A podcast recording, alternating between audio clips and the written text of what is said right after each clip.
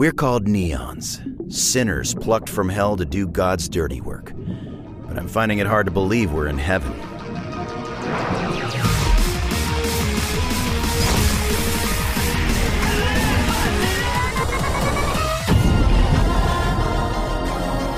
Old friends, ex lovers. Only one of us can stay in heaven, and I've got a score to settle.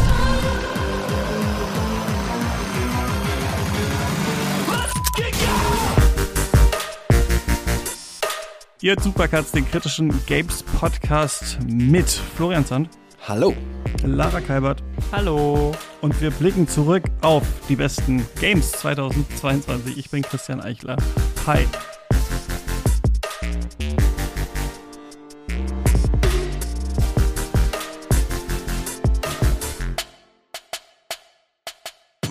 Schön, dass ihr beide da seid, dass ihr die Zeit gefunden habt, mit mir äh, unsere kleine Tradition weiterzuführen, mal auf das äh, Gaming-Jahr zurückzuschauen. Wir haben ja in diesem Jahr bei Katz relativ oft auch über Games äh, gesprochen, weil wir die Kooperation Florian mit Superlevel hatten. Ähm, Und ähm, ach, das fällt mir gerade ein, weil sich Leute jetzt wahrscheinlich fragen, jetzt letztes Mal habt ihr Serien gemacht, jetzt macht ihr Games, wann macht ihr denn Filme? Äh, wir machen immer dieses riesengroße Film-Turnier, Film des Jahres äh, Turnier, das kommt immer so Mitte Januar oder so erst, ne? weil wir äh, am Anfang des Jan Januars nochmal so Sachen aufholen und sowas und dann gibt's wieder Extravaganza, vier Stunden oder sowas. Aber erstmal äh, hier die anderen Medien durchackern, unter anderem die Games. Lara, wir haben schon oft über äh, Games hier gesprochen. Du bist unter anderem bei Polygamia. Florian, du bist äh, unter anderem bei Superlevel. Ähm, wie ist es bei euch so in diesem Jahr jetzt gerade? Versucht ihr noch viele Sachen irgendwie nachzuholen? Habt ihr genug äh, den Überblick? Ähm, habt ihr irgendwas Besonderes für die Weihnachtszeit jetzt mitgenommen, wo ihr sagt, darauf werde ich mich ähm, fokussieren? Wie sieht es so bei euch aus? Wie immer. Wie immer ist es so, dass ich mir, dass ich mir viel zu viele Spiele dann für die Weihnachtszeit auf, äh, Mhm. vornehme, Man die ich einfach keins. unter dem Jahr nicht und, und äh, maximal eins mal eine Stunde oder so. genau. Weil, also ich meine, das hat natürlich damit zu tun, dass als FreelancerInnen, wir kennen das, da ist äh, immer irgendwie noch was zu tun und dann will man vielleicht auch einfach mal ein paar Tage lang nicht das machen, was man das ganze Jahr über macht. Oder ähm, es, äh, wenn man mit der Familie irgendwie unterwegs ist, dann ergibt sich hier was und will lieber Zeit mit denen verbringen. Äh, deswegen fährt man ja meistens hin oder geht hin oder besucht sie oder sie kommen zu einem. Und äh, dann äh, funktioniert das natürlich auch nicht so. Und das geht auch immer so super schnell rum. Ne? Ständig muss man essen und, und, und dann macht man vielleicht noch irgendwelche Spielchen auf, äh, mit, mit den Leuten, so Brettspiele oder guckt einen Film, geht ins Kino, dann geht man essen, dann äh, Spaziergänge oder sowas. Das ist furchtbar. Es gibt diese paar Tage, oder hat das nicht so einen Namen? Diese Tage, das sind immer die besten Tage, finde ich, die zwischen. Weihnachten und Silvester. Die, wo man so noch, die Party Zwischen ist noch nicht Jahren. losgegangen, aber man, genau, man ist dann noch so, dann ist so zu Hause und das ist dann eigentlich so die Zeit, ne, wo man so richtig äh, rumliegen kann und das eventuell machen kann. Ja, aber so an Weihnachten, ja, weiß ich auch nicht, ja. Mhm. Ich kenne das dann, ich habe dann so nachts immer, also wenn, wenn alle schon schlafen waren, dann bin ich dann mit der Playstation noch mal so in das Wohnzimmer gekommen und habe dann halt irgendwas so gespielt. Äh, so wie der, wie der Grinch oder so, keine Ahnung, ja. Also Äh, wirklich, mit der? Konsole unterm Arm dann quasi, oder wie? So Ja, nee, die lag dann da schon, aber dann habe ich sie erst Okay. manchmal, ja. Ja, das stimmt. Also ich, ne- versuche, nehme mir mal vor, dann sozusagen meine Switch ein bisschen mehr zu bespielen, sozusagen, weil ähm, klar, wenn man irgendwie vielleicht dann seine Verwandten, seine Eltern äh, besucht und die Weihnachtszeit rum, dann äh, möchte man ja irgendwie nicht irgendwie, also es soll auch Leute geben, die dann wirklich irgendwie ihren Rechner mitschleppen. So Respekt auf jeden Fall an diese Leute, aber das wäre mir ein bisschen zu stressig. Aber genau, aber Spirit, ja. Ja, genau, genau. Schön im Wäschekorb den Rechner mitschleppen und so, Ja. wie man das früher gemacht hat. Nee, aber auch das schaffe ich dann meistens tatsächlich nicht. Also, ähm, ja, ist dann mei meistens tatsächlich relativ gaming-freie Zeit. Aber für die Wochen davor hole ich eigentlich schon noch meistens so ein paar Sachen nach. Aber ähm, tatsächlich manchmal, also meistens bei mir zumindest ist es so, dass es auch nicht die Spiele sind, wo ich denke, okay, das könnte noch mal mein, mein geheimes Goti werden, so. Sondern eher so die kleineren Sachen, die vielleicht liegen geblieben sind, wo ich denke, ach, das könnte ja noch mal irgendwie ganz nett sein, sich das mal anzugucken vielleicht. Ich habe das immer vor diesen Folgen, ne? Also äh, vor der beste Serienfolge, dass ich dann noch mal, weiß ich nicht, an dem Tag noch mal irgend so eine Serie so halb gucke oder sowas. Und diesmal habe ich es nicht gemacht. Irgendwie, also ich habe mich vorhin hingesetzt und gedacht, du spielst jetzt noch hier ähm, Case of the Golden Idol noch durch, du musst was dazu sagen. Dann habe ich so gedacht, nein, diesmal machst du es nicht. Es ist nicht so wichtig für den Podcast, ob du das jetzt noch drei Stunden länger gespielt hast ähm, oder nicht. Aber so ein Überblick ist natürlich auch äh, nicht so schlecht natürlich. Ähm, wie ist denn das bei euch? Das würde mich jetzt mal interessieren. Äh, was ist die Konsolensituation im Haus, PC-Situation, Konsolensituation? Weil ich mich irgendwie erinnere, dass wir immer in diesen Jahresabschluss-Podcasts gesagt haben, niemand hat eine PlayStation 5. Wir haben keine PlayStation 5, wir wissen nicht, wo es sie gibt und so weiter. Ich kann sagen, ich hatte dieses Jahr eine, habe sie dann wieder verkauft. Wie ist es ähm, bei euch so? Wo spielt ihr am meisten? Ähm, äh, Sony ist dieses Jahr ja mit PS Plus an den Start, oder das hieß schon vorher so, aber das ist jetzt auch ja so eine Art Game Pass-Modell gewesen, so ein Abo-Modell. Ähm, Steam Deck ist rausgekommen dieses Jahr. Was ist so eure aktuelle äh, Hardware-Situation? Das würde mich interessieren. Ähm, also bei mir ist es auf jeden Fall, ich habe die, die, die Game Pass-Maschine, also die Xbox Series S, mhm. war sie zu Hause. Und einen relativ aktuellen Gaming-Rechner und eine Switch. Aber wie gesagt, die Switch nutze ich ehrlich gesagt relativ selten in letzter Zeit. Die ist auch quasi momentan so eine Dauerleihgabe meine Partnerin, deswegen sehe ich die gerade eh nicht so, so häufig. Ähm, also die, meine Partnerin schaut die Switch aber nicht. ich wollte auch fragen, wen? Die Switch oder die Partnerin? Ja, genau, genau. Nee, die Part meine Partnerin spielt so viel Switch, die sieht mich gar nicht mehr in letzter Zeit, genau. Ähm, nee, also die ist gerade eh nicht verfügbar für mich. Ähm, so, so, ähm, so äh, häufig, sage ich mal, die Switch. Und deswegen halt, ja, am PC und an der Xbox tatsächlich. Wobei in letzter Zeit auch viel also ich wirklich die Xbox schmeiße ich wirklich nur an oder hauptsächlich an, wenn ich halt irgendwie gerade gucke, was im Game Pass neu erschienen ist und dann da mal mehr oder weniger reinschnuppere, aber ansonsten viel PC tatsächlich. Viel schön am Schreibtisch, am Rechner. Mhm. Bei mir ist es tatsächlich die PS5. Ich habe die. Es ist soweit. Du hast sie. Ja, ich habe sie endlich bekommen, aber nicht normal im Laden, sondern tatsächlich über fünf Ecken so. Ja. Ähm, und ich bin aber sehr glücklich damit. Und das ist auch meine Hauptspiele-Konsole, Dings da. Also ich habe es ist, es, es ist ein bisschen eine traurige Geschichte, was mein Gaming-PC angeht. Ich, ähm, aber es, ich weiß nicht, ob ich so viel mehr spielen würde, wenn er funktionieren würde, sag ich mal so kurz. Ähm, weil die meisten Sachen, die mich dann gerade so an großen Titeln interessieren, kann ich eben auf der PlayStation spielen oder sind sogar Exklusivtitel mhm. dafür. Und deswegen spiele ich das, äh, bin ich mit der PlayStation zufrieden. War ich aber vorher auch, das war vorher bei mir auch schon immer so eigentlich. Ich habe eine zentrale Konsole, das war meistens die von Sony. Switch als Zweitkonsole war mir immer zu viel Geld für zu wenig Zeit und äh, Input, den ich da reinliefern kann für die drei, vier Exklusivtitel oder, oder Indie-Titel, die es nur für die Switch gäbe, äh, lohnt sich das einfach für mich nicht. Weder finanziell noch sonst was, weil die Zeit habe ich halt wie zum Beispiel einfach gar nicht. Und alles, was dann noch so Indie ist, das kriegt mein, mein Laptop meistens noch so gerade irgendwie hin und mhm. wenn nicht, dann kann ich im Zweifel mir für, für ein paar Tage auch ein Gaming-Notebook von jemand anders ausleihen. Und vielleicht schaffe ich es ja jetzt nach reichlich zwei Jahren, meinen PC doch noch irgendwie zum Laufen zu kriegen, weil so lange äh, ist es nämlich schon ein Nervenkrieg mit, dieser, mit diesem Setup. Machst alles auf der Playstation, so jeder, jeder Podcast-Aufzeichnung mittlerweile. so. ja. Ähm, ja, irgendwie, ich hatte, also nicht an einem Punkt, aber ich hatte dieses Jahr alles. Ganz komisch war das eigentlich. Also ähm, ich habe einen Gaming-PC äh, vor ein paar Jahren gekauft und irgendwie so krass schnell entwickelt sich das ja dann nicht bei den Spielen, dass da immer noch alles so einigermaßen äh, läuft. Dann hatte ich aber auch, glaube ich, nach unserer letzten Folge, äh, nach der, nach der Jahresabschlussfolge, dann auch irgendwie so ein Twitter PlayStation 5 Dings da gefolgt und sowas, wo dann immer die Links kommen und dann noch irgendeine so beschissene Version, dann hatte ich dann die Chance drauf. Irgendwie auch mit Sachen nämlich nur, ich glaube mit FIFA dabei und noch ein Gamepad oder so, mhm. irgendein Müll halt. Und dann habe ich das aber geholt und dann hatte ich so ein paar Monate so PS5 und dann habe ich das auch alles mir so angeguckt, diese First-Party-Sachen, irgendwie Ratchet Clank und Returnal und äh, Demon Souls und äh, diese ganzen Sachen so dann irgendwann ähm, diesen Entschluss gefasst, für ein halbes Jahr nach Asien zu gehen, wo ich ja jetzt gerade bin. Dann so gedacht, ach da, PS5 viel zu groß, kannst du nicht mitnehmen. Äh, was ist mit der Xbox Series S? So, dann habe ich irgendwie PlayStation 5 verkauft, die geholt. Und was ich, was ich so witzig finde an dieser Sache ist, dass ich immer, wenn ich das Neue hatte, dachte, oh, das ist ja eigentlich cool, da kann ich eigentlich bleiben. Also ich hatte bei allem, so dachte ich so, PS5, okay, das passt schon eigentlich. Und dann bei der Series S so, ach, das ist ja mit Game Pass und mit diesem Quick Resume Feature und das ist ja eigentlich auch ganz nice und so und keine Ahnung hatte ich das. Und dann ist mir aufgefallen, Digga, diese Xbox ist viel zu groß, um die irgendwie mit ins Ausland zu nehmen. Das geht einfach nicht. So, naja, dann kannst du halt nur die Switch mitnehmen. Und dann dachte ich aber, Moment, Steam Deck. Da kannst du einfach mal so eine Anmeldung raushauen, so ob du das, das kriegst du eh nicht so ungefähr. Und dann war das aber dann tatsächlich so, dass es dann irgendwann hieß, doch, doch, die können jetzt geliefert werden und das ist dann auch gekommen. Dann habe ich die Switch verkauft und jetzt habe ich quasi nur noch das Steam Deck, nichts anderes.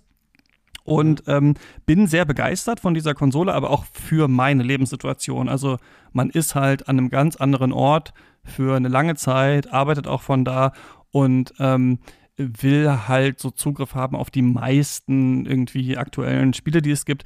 Dafür ist es richtig gut. Es ist aber in anderen Aspekten halt viel zu schwer. Die Batterie geht viel zu schnell aus und so. Also, mhm. aber wenn man so interessiert ist quasi an neuen Spielen, das auch so halbjournalistisch begleitet, dann ist das Steam Deck eigentlich nicht schlecht, außer dass es viele Kinderkrankheiten hat, einfach wie zum Beispiel das Spiel einfach abgeschmiert sind bei mir, also Scorn oder Plague Tale zum Beispiel oder sowas, ging einfach irgendwann nicht mehr so richtig. Also es hat viele Kinderkrankheiten. Mhm. Aber mhm. ich sage dem, eine ganz große Zukunft noch voraus, wenn sie das schaffen, diese Technik nochmal besser zu machen, weil wieder zurück in den Armen von Steam zu sein, mit diesen ganzen Sales und den ganzen Geschichten so, in aber einer Konsolenform, das ist richtig äh, stark auf jeden Fall. Und da äh, bin ich mal noch gespannt, was die machen. So offensichtlich ist Nintendo super weit vorne mit der Switch im Gegensatz zu diesem Gerät, aber ich glaube, da ja, da wird noch einiges passieren, aber das ist so meine äh, Situation gerade, ja. Mhm. Also das wäre tatsächlich auch die einzige Variante für mich, mir nochmal ein Handheld zu holen, wenn das irgendwie vom Preis-Leistungs-Verhältnis funktionieren wird für mich. Weil äh, Steam habe ich ja eh schon und dann äh, würde ich das halt an, würde ich die ganzen Indie-Titel vor allem, diese kleinen Sachen, dann auf dieser Konsole spielen und ähm, bräuchte dafür keinen Gaming-PC oder sowas. Ähm, und das wäre, das wäre so dieses, diese eine Idee, wo ich sagen würde, da könnte ich nochmal drüber nachdenken. Aber dazu muss eine, einerseits wirklich die Technik noch ein bisschen besser funktionieren und es muss, weiß ich nicht, vielleicht auch irgendwann nochmal ein Preisdrop oder so kommen, so ein bisschen mehr, weil das auch einfach auch da ist es ähnlich wie bei der Switch für mich. Es muss sich halt auch irgendwie zeitlich lohnen. Und wenn ich, weiß ich nicht, einmal im Monat zwei Stunden auf dem Ding spiele, dann äh, ist der mhm. Preis für mich halt einfach nicht, also für mich persönlich lohnt sich dann einfach nicht. Nicht, dass, es, dass die Konsole an sich zu teuer wäre. Das kann ich ja gar nicht beurteilen, ohne sie wirklich ausprobiert zu haben, weil durch Steam hast du einfach so viele Spiele, dass es eigentlich lohnt sich das natürlich, aber man muss es halt auch nutzen. So. Aber braucht man da nicht irgendwie so einen Tragegurt für, für die Konsole? Weil die ist auch so riesengroß und ist die nicht auch so schwer? So? Äh, man gewöhnt also, sich da tatsächlich dran. So, also ja. es ist äh, auf jeden Fall, so im Vergleich zu der Switch, ist es wirklich ähm, schwer, aber es spielt natürlich auch aktuelle Spiele. Also es ist wirklich krass irgendwie so, dann sich dahin zu setzen und mal Elden Ring zu spielen oder irgendwie so ein, mhm. weiß ich nicht, irgendein neues groß. Also zum Beispiel habe ich ähm, ein bisschen Spider-Man Miles Morales darauf gespielt neulich. Und da dachte ich so, das ist so mhm. krass, dass du jetzt hier irgendwo sitzt im Zug oder so durch Thailand und du spielst ein PS5 Launch-Spiel auf diesem mhm. Ding halt so. Natürlich sieht das nicht so super aus, wie das auf der PlayStation 5 aussah und so. Aber gerade auch durch diese Verbindung, dass es halt ein PC ist und dass natürlich auch Sony jetzt seine ganzen Sachen auf den PC auch bringt, so Microsoft ja sowieso, hast du eigentlich nur noch die Leerstelle Nintendo, äh, die da ist. Ähm, mhm. Das ist schon einfach ähm, beeindruckend. Aber ich finde, es ist nicht so dafür, also es sei denn, man hat jetzt super viel Geld, wo man sagt, ich hole mir das jetzt so mit dazu, dann spiele ich es auf der Couch und sowas. Dafür finde ich es nicht, noch nicht ausgereift äh, äh, mhm. genug. Aber diese Mischung quasi aus äh, Steam und Konsole, das ist eigentlich was, mhm. ähm, was, äh, glaube ich, wenn das Ding äh, doppelt so leicht ist und ungefähr so von der Power so bleibt, dann ist es halt krass für, weiß ich nicht, irgendein neues Indie-Spiel kommt raus. Es ist ja auf jeden Fall auf dem PC. Eigentlich alle, fast alle Indie-Spiele äh, sind auf dem mhm.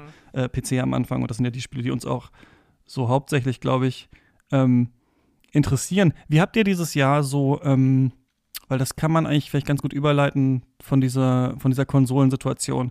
Knappheit immer, gibt es immer noch bei der PlayStation 5 zum Beispiel, Xbox glaube ich auch ein bisschen. Ähm, und wir hatten so das Gefühl, glaube ich, dass dieses Jahr so ein bisschen diese die krasse Auswirkung von Corona jetzt ist, also von diesen Lockdowns am Anfang und so weiter und so fort, dass ganz viel verschoben wurde, dass äh, das nächste Jahr ja relativ heftig aussieht, so was zumindest AAA-Releases angeht. Habt ihr dieses Spiel ja so gesehen? Ähm, habt ihr viel gefunden, was ihr spielt habt oder habt, musstet ihr auch suchen? Weil ich fand, es gab so manche Monate in diesem Jahr, wo man wirklich so dachte, okay, es kommt irgendwie nichts raus. Ich spiele jetzt noch mal irgendwas Altes oder sowas, was ich immer schon mal spielen wollte, bis es dann so dann doch so die kleinen und größeren Hits gab. Fandet ihr, das war so eine Dürre oder es ging eigentlich? Also ich fand, also das Ding ist, ich habe tatsächlich dieses Jahr wo du auch schon ja drauf, drauf ähm, das angedeutet hast, ich habe tatsächlich wenig AAA gespielt dieses Jahr. Ich glaube, mein Lieblings-AAA-Spiel 2022 ist aus Ende 2021. so, ähm, äh, Guardians of the Galaxy, nämlich das, das, ist ja im letzten Dezember rausgekommen, mhm. wenn mich nicht alles täuscht. Und ansonsten fand ich, und deswegen kann ich es auch bis zu, es gab jetzt so in letzter Zeit einige Artikel, die halt meinten so, ja, war das Spielejahr 2022 wirklich so schwach? Fragezeichen. Ähm, und klar, wenn man auf den AAA-Bereich guckt, also ich finde, da gab es tatsächlich nicht so wirklich viel, weil auch die größten, die größten Titel und die am meisten beworbenen Titel waren alles halt irgendwie Sequels. So, ne? Also du hast Horizon, du hast irgendwie God of War zum Beispiel, du hast natürlich das x-te äh, Call of Duty von mir auch noch mit dabei. Und ähm, genau, deswegen fand ich es halt fand interessant, dass es halt dieses Jahr wirklich was so, ja, ich sag mal, was auch teilweise so ein bisschen Oxymoron ist, so ein, ein originelles AAA-Spiel zu finden, war dieses Jahr, glaube ich, relativ schwer, ehrlich gesagt. Im Indie-Bereich hatte ich das Problem gar nicht so, ehrlich gesagt, aber ja, bei den großen Blockbuster-Spielen auf jeden Fall, das, da teile ich quasi dein Gefühl, dass da irgendwie nicht so, nicht so viel ging in diesem Jahr. Ja, also auf jeden Fall würde ich sagen, es war ein starkes Jahr für Indie-Spiele, um sich zu präsentieren. Und ich glaube, das hat auch einigen geholfen, mehr Aufmerksamkeit zu bekommen. Und das finde ich auch gar nicht so schlecht, ehrlich gesagt. Aber ich glaube, was das AAA angeht, ist es nicht die Quantität. Ich glaube, es geht eh in die Richtung. Also natürlich wurden auch ein paar Sachen durch die Pandemie verschoben, aber ich habe eh den Eindruck, dass es vielleicht weniger pro Jahr von diesen super krassen AAA-Titeln geben wird, und ähm, die dafür dann, die weiß ich nicht, die müssen dann eben wirklich einschlagen. Und ich hatte das Gefühl, dass dieses Jahr halt auch einige nicht so gezündet haben. Also mhm. letztes aktuellstes Beispiel zum Beispiel war jetzt das Callisto-Protokoll, mhm. was ja äh, für mich um, darunter fällt. Also kann man wahrscheinlich auch streiten, ob das jetzt AAA ist oder nicht aber es, sieht zumindest sehr danach aus für mich. Und ähm, das hat ja gerade zum Beispiel auf technischer Hinsicht schon eher nicht so überzeugt und auch spielerisch, inhaltlich scheint es halt doch eben wie befürchtet nicht genügend eigene DNA zu haben, um da wirklich nochmal äh, die Leute so richtig vom Hocker zu holen. Dann gab es, wie du schon gesagt hast, ein paar Fortsetzungen, aber halt auch viele so nochmal Remakes und Upgrades. Also es gab ja jetzt zum Beispiel Witcher 3 nochmal mhm. in einer neuen Version, was ja an sich ein AAA-Spiel ist, aber es ist halt kein brandneues. So, aber es ist natürlich trotzdem eins, das erstmal rauskommt und Aufmerksamkeit zieht und so weiter. Also ich, ich sehe das ein bisschen gemischt. Auf jeden Fall ist es für mich keine schlechte Auswahl dieses Jahr und ich habe mich jetzt selten gefragt, was spiele ich denn jetzt? Sondern ich musste mich halt eher entscheiden, ähm, welches Indie-Spiel spiele ich denn jetzt als nächstes. Und da waren so viele, dass ich eben, weil du es ja vorhin so mit der Weihnachtszeit auch so angesprochen hast, dass ich äh, einige einfach nicht geschafft habe zu spielen. So. Also da gab es mhm. viele, die große Hits waren, wie zum Beispiel Tunic ich bin einfach nicht mhm. dazu gekommen. Mhm. Und ich bin mir sicher, es ist ein richtig geiles Spiel, aber ich habe es einfach nicht geschafft. Ja, ich fand die Liste, aber ich glaube, es ging mir letztes Jahr auch schon so. Äh, wenn ich auf meine Liste gucke, so was ich so am besten fand, merke ich so, dass ich an allem davon so ein bisschen was zu kritteln habe.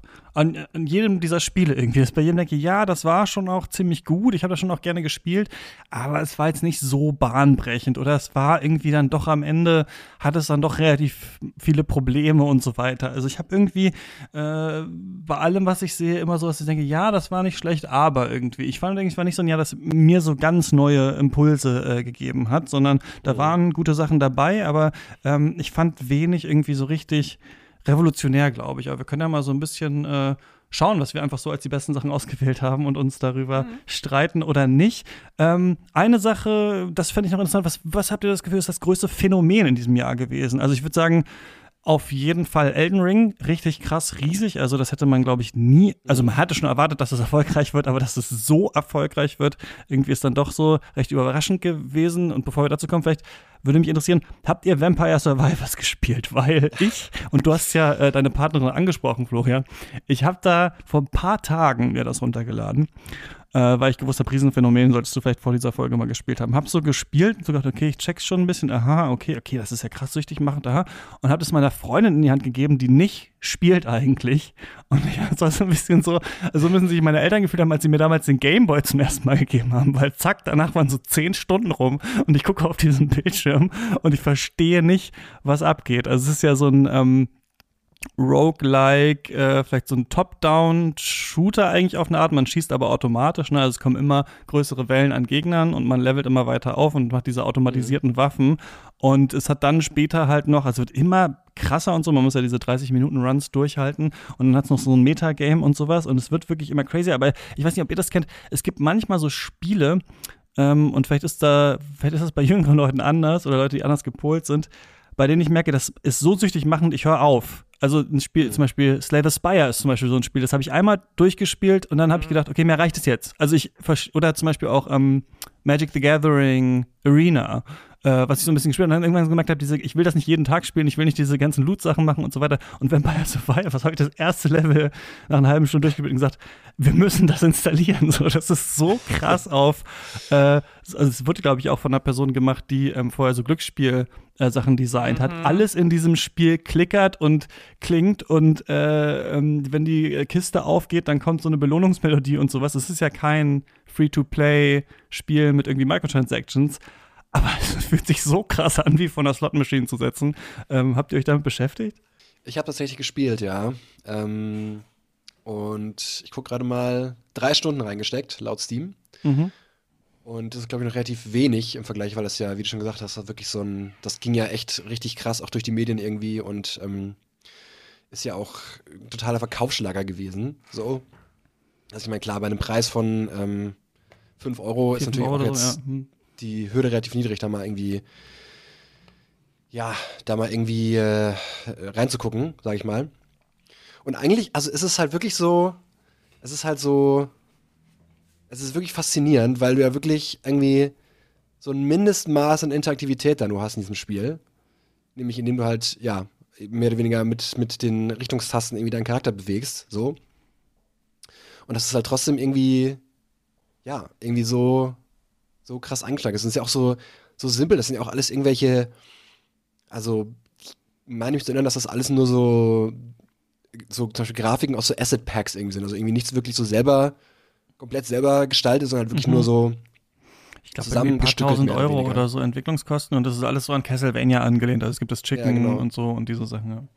Genau. Also ich fand's, ich fand's auf jeden Fall schon, schon spannend. War dann auch so wirklich für eine Zeit auf jeden Fall also diese, diese drei Stunden, die ich verbracht habe, die waren sehr intensiv auf jeden Fall, obwohl man halt wenig macht. Aber, aber ich habe dann auch den Absprung geschafft tatsächlich. Aber ich glaube, dass es wirklich das Potenzial auch hat, die Leute so richtig krass reinzuziehen irgendwie. Und ähm, ja, klar, natürlich, so, sobald das irgendwie, ähm, wenn das irgendwie Microtransactions gewesen wäre, wäre es natürlich der Skandal des Jahres gewesen, sage ich mal. So ungefähr. Ähm, aber so, ja, ich bin auch so ein bisschen ambivalent, muss ich sagen. Also ich kann Leute verstehen, die dann irgendwie sagen, ja, das ist irgendwie so ein bisschen normalisiert diese ganze Glücksspielmechanik, so und dass das vielleicht irgendwie irgendwie ähm, rüberschwappen kann in irgendwelche Bereiche, wo es dann eben nicht mehr so einfach nur einfach nur so aus Spaß mehr oder weniger ist. Aber andererseits sollte man dem, glaube ich, auch nicht, in der Hinsicht zumindest nicht zu viel Bedeutung beimessen, glaube ich. Also ich bin da so ein bisschen zwiegespalten, was es angeht. Ja, ich habe das nur passiv mir angeguckt, weil ich relativ schnell gemerkt habe, dass es für mich auf keiner Ebene interessant ist. Das ist, mhm. für mich ist es so ein bisschen in der, in der Tradition von diesen Endless Runnern, wo man auch immer nur die Lane switcht und ab und zu vielleicht mal einen Sprungknopf drückt und so ähnlich ist, kam mir das da auch vor, dass man, mir ist es zu wenig Interaktion und reine Mechanik interessiert mich halt auch eigentlich selten. Also da muss, bei mir muss ja immer irgendwie noch was mehr dabei sein, irgendeine Ebene und irgend, am besten halt auf narrativer Ebene, aber die kann ja auch durch ähm, Mechanik erzählt werden, die Geschichte. Aber mir, also mir war das einfach, ich habe das mir angeguckt, so in Videos und so weiter und fand das irgendwie überhaupt nicht ansprechend, deswegen habe ich selber nicht gespielt.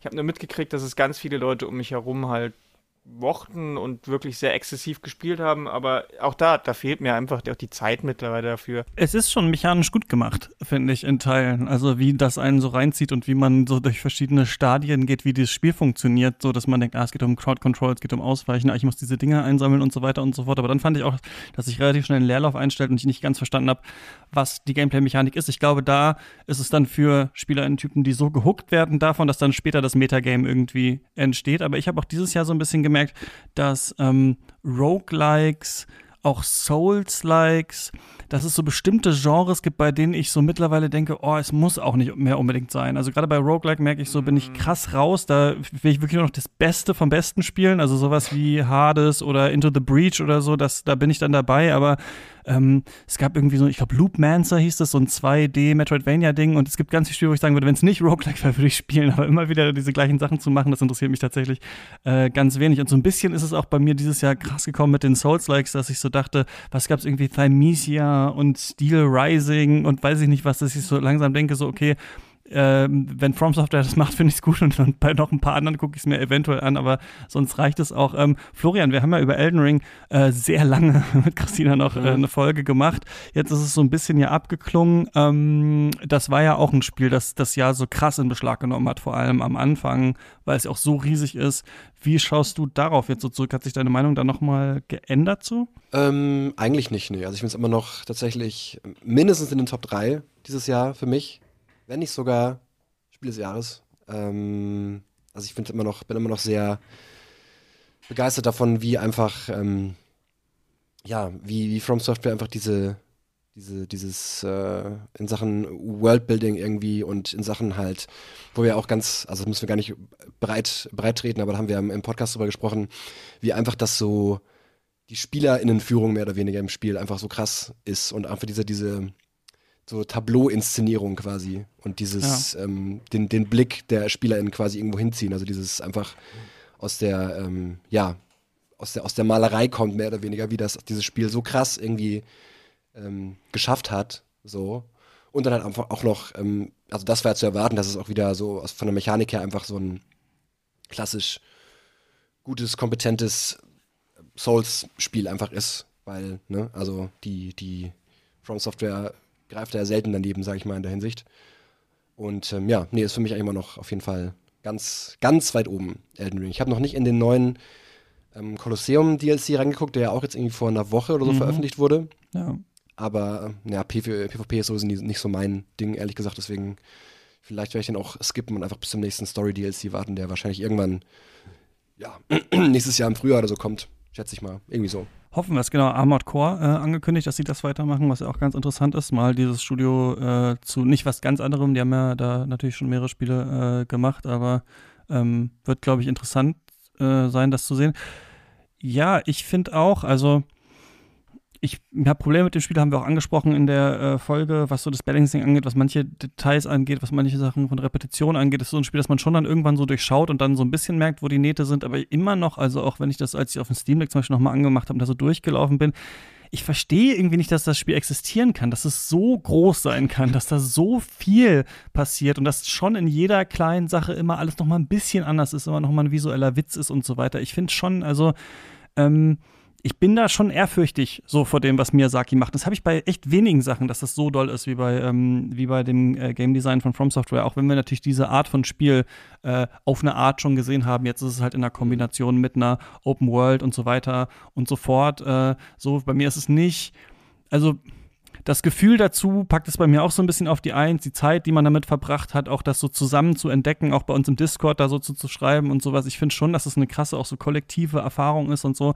Äh, ich fand es, glaube ich, vom äh, Game Design nicht so innovativ wie andere Spiele in diesem Jahr. Deswegen packe ich so ein bisschen weiter nach unten, aber ich fand es auch irgendwie total ähm, total beeindruckend immer noch, dass es das äh, gibt und bin auch gespannt, wie es weitergeht bei aller Kritik, die ich auch an Teilen davon habe. Lara, du bist nicht so, ne, beim, bei diesem ganzen From Software Souls-like Zeug dabei, nee, oder?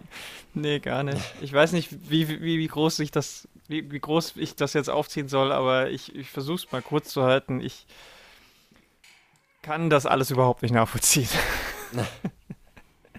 Ich habe das Spiel mehrfach, äh, äh, ich habe mich immer wieder dazu aufgerafft, das Spiel zu spielen und ähm, nach ungefähr, boah, keine Ahnung, so zehn Stunden habe ich dann gesagt, nee, das ist einfach, es, es, es ist einfach nichts für mich. Also ich, ich verstehe vielleicht, wo spielerisch der Reiz ist, aber dass es auch von KritikerInnen so hoch gelobt wird, kann ich einfach nicht nachvollziehen.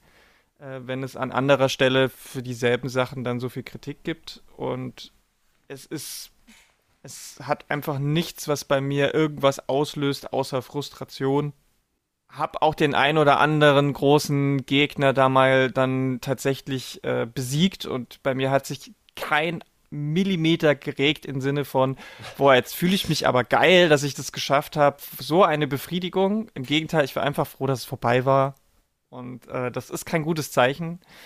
Ähm, ich will niemandem das Spiel schlecht reden, aber es, es ist für mich ein Phänomen, das einfach das, das, das, das ist einfach nicht für mich. Das ist für mich so, wie Leute Call of Duty geil finden oder FIFA. Nicht, nicht weil, weil, das, weil die Spiele auf einem ähnlichen Level sind, sondern einfach, weil das ein Reiz ist, den ich nicht hab, anscheinend. Ja, ich kann das aber nachvollziehen. Also zumindest dieser ähm, grundsätzliche Loop ähm, gibt es ja auch einfach unterschiedliche Typen von SpielerInnen und äh, genau. Mich facht das an, aber ich muss auch sagen, es hat auch seine Grenzen. Also ich finde schon, dass mit Elden Ring das schon auf so einem äh, Plateau, altes Plateau angekommen ist, wo ich, ich mal gespannt sind, äh, gespannt bin, wie sie weitermachen. Habt ihr noch irgendwas, wo ihr sagt, das war ein großes Phänomen dieses Jahr, das war ein großer Hype, vielleicht auch was, womit ihr was anfangen konntet? Ich meine, äh, wir haben diese Kluft äh, immer noch zwischen Sony und Microsoft. Äh, Sony mit diesen unfassbar teuren, ähm, teuren äh, First-Party-Produktionen. wir haben ja schon recht ausführlich über Horizon Forbidden West auch gestritten. Für viele ja Game des Jahres, ähm, God of War Ragnarok, habt ihr das, habt ihr das gespielt? Habt ihr euch das angeschaut?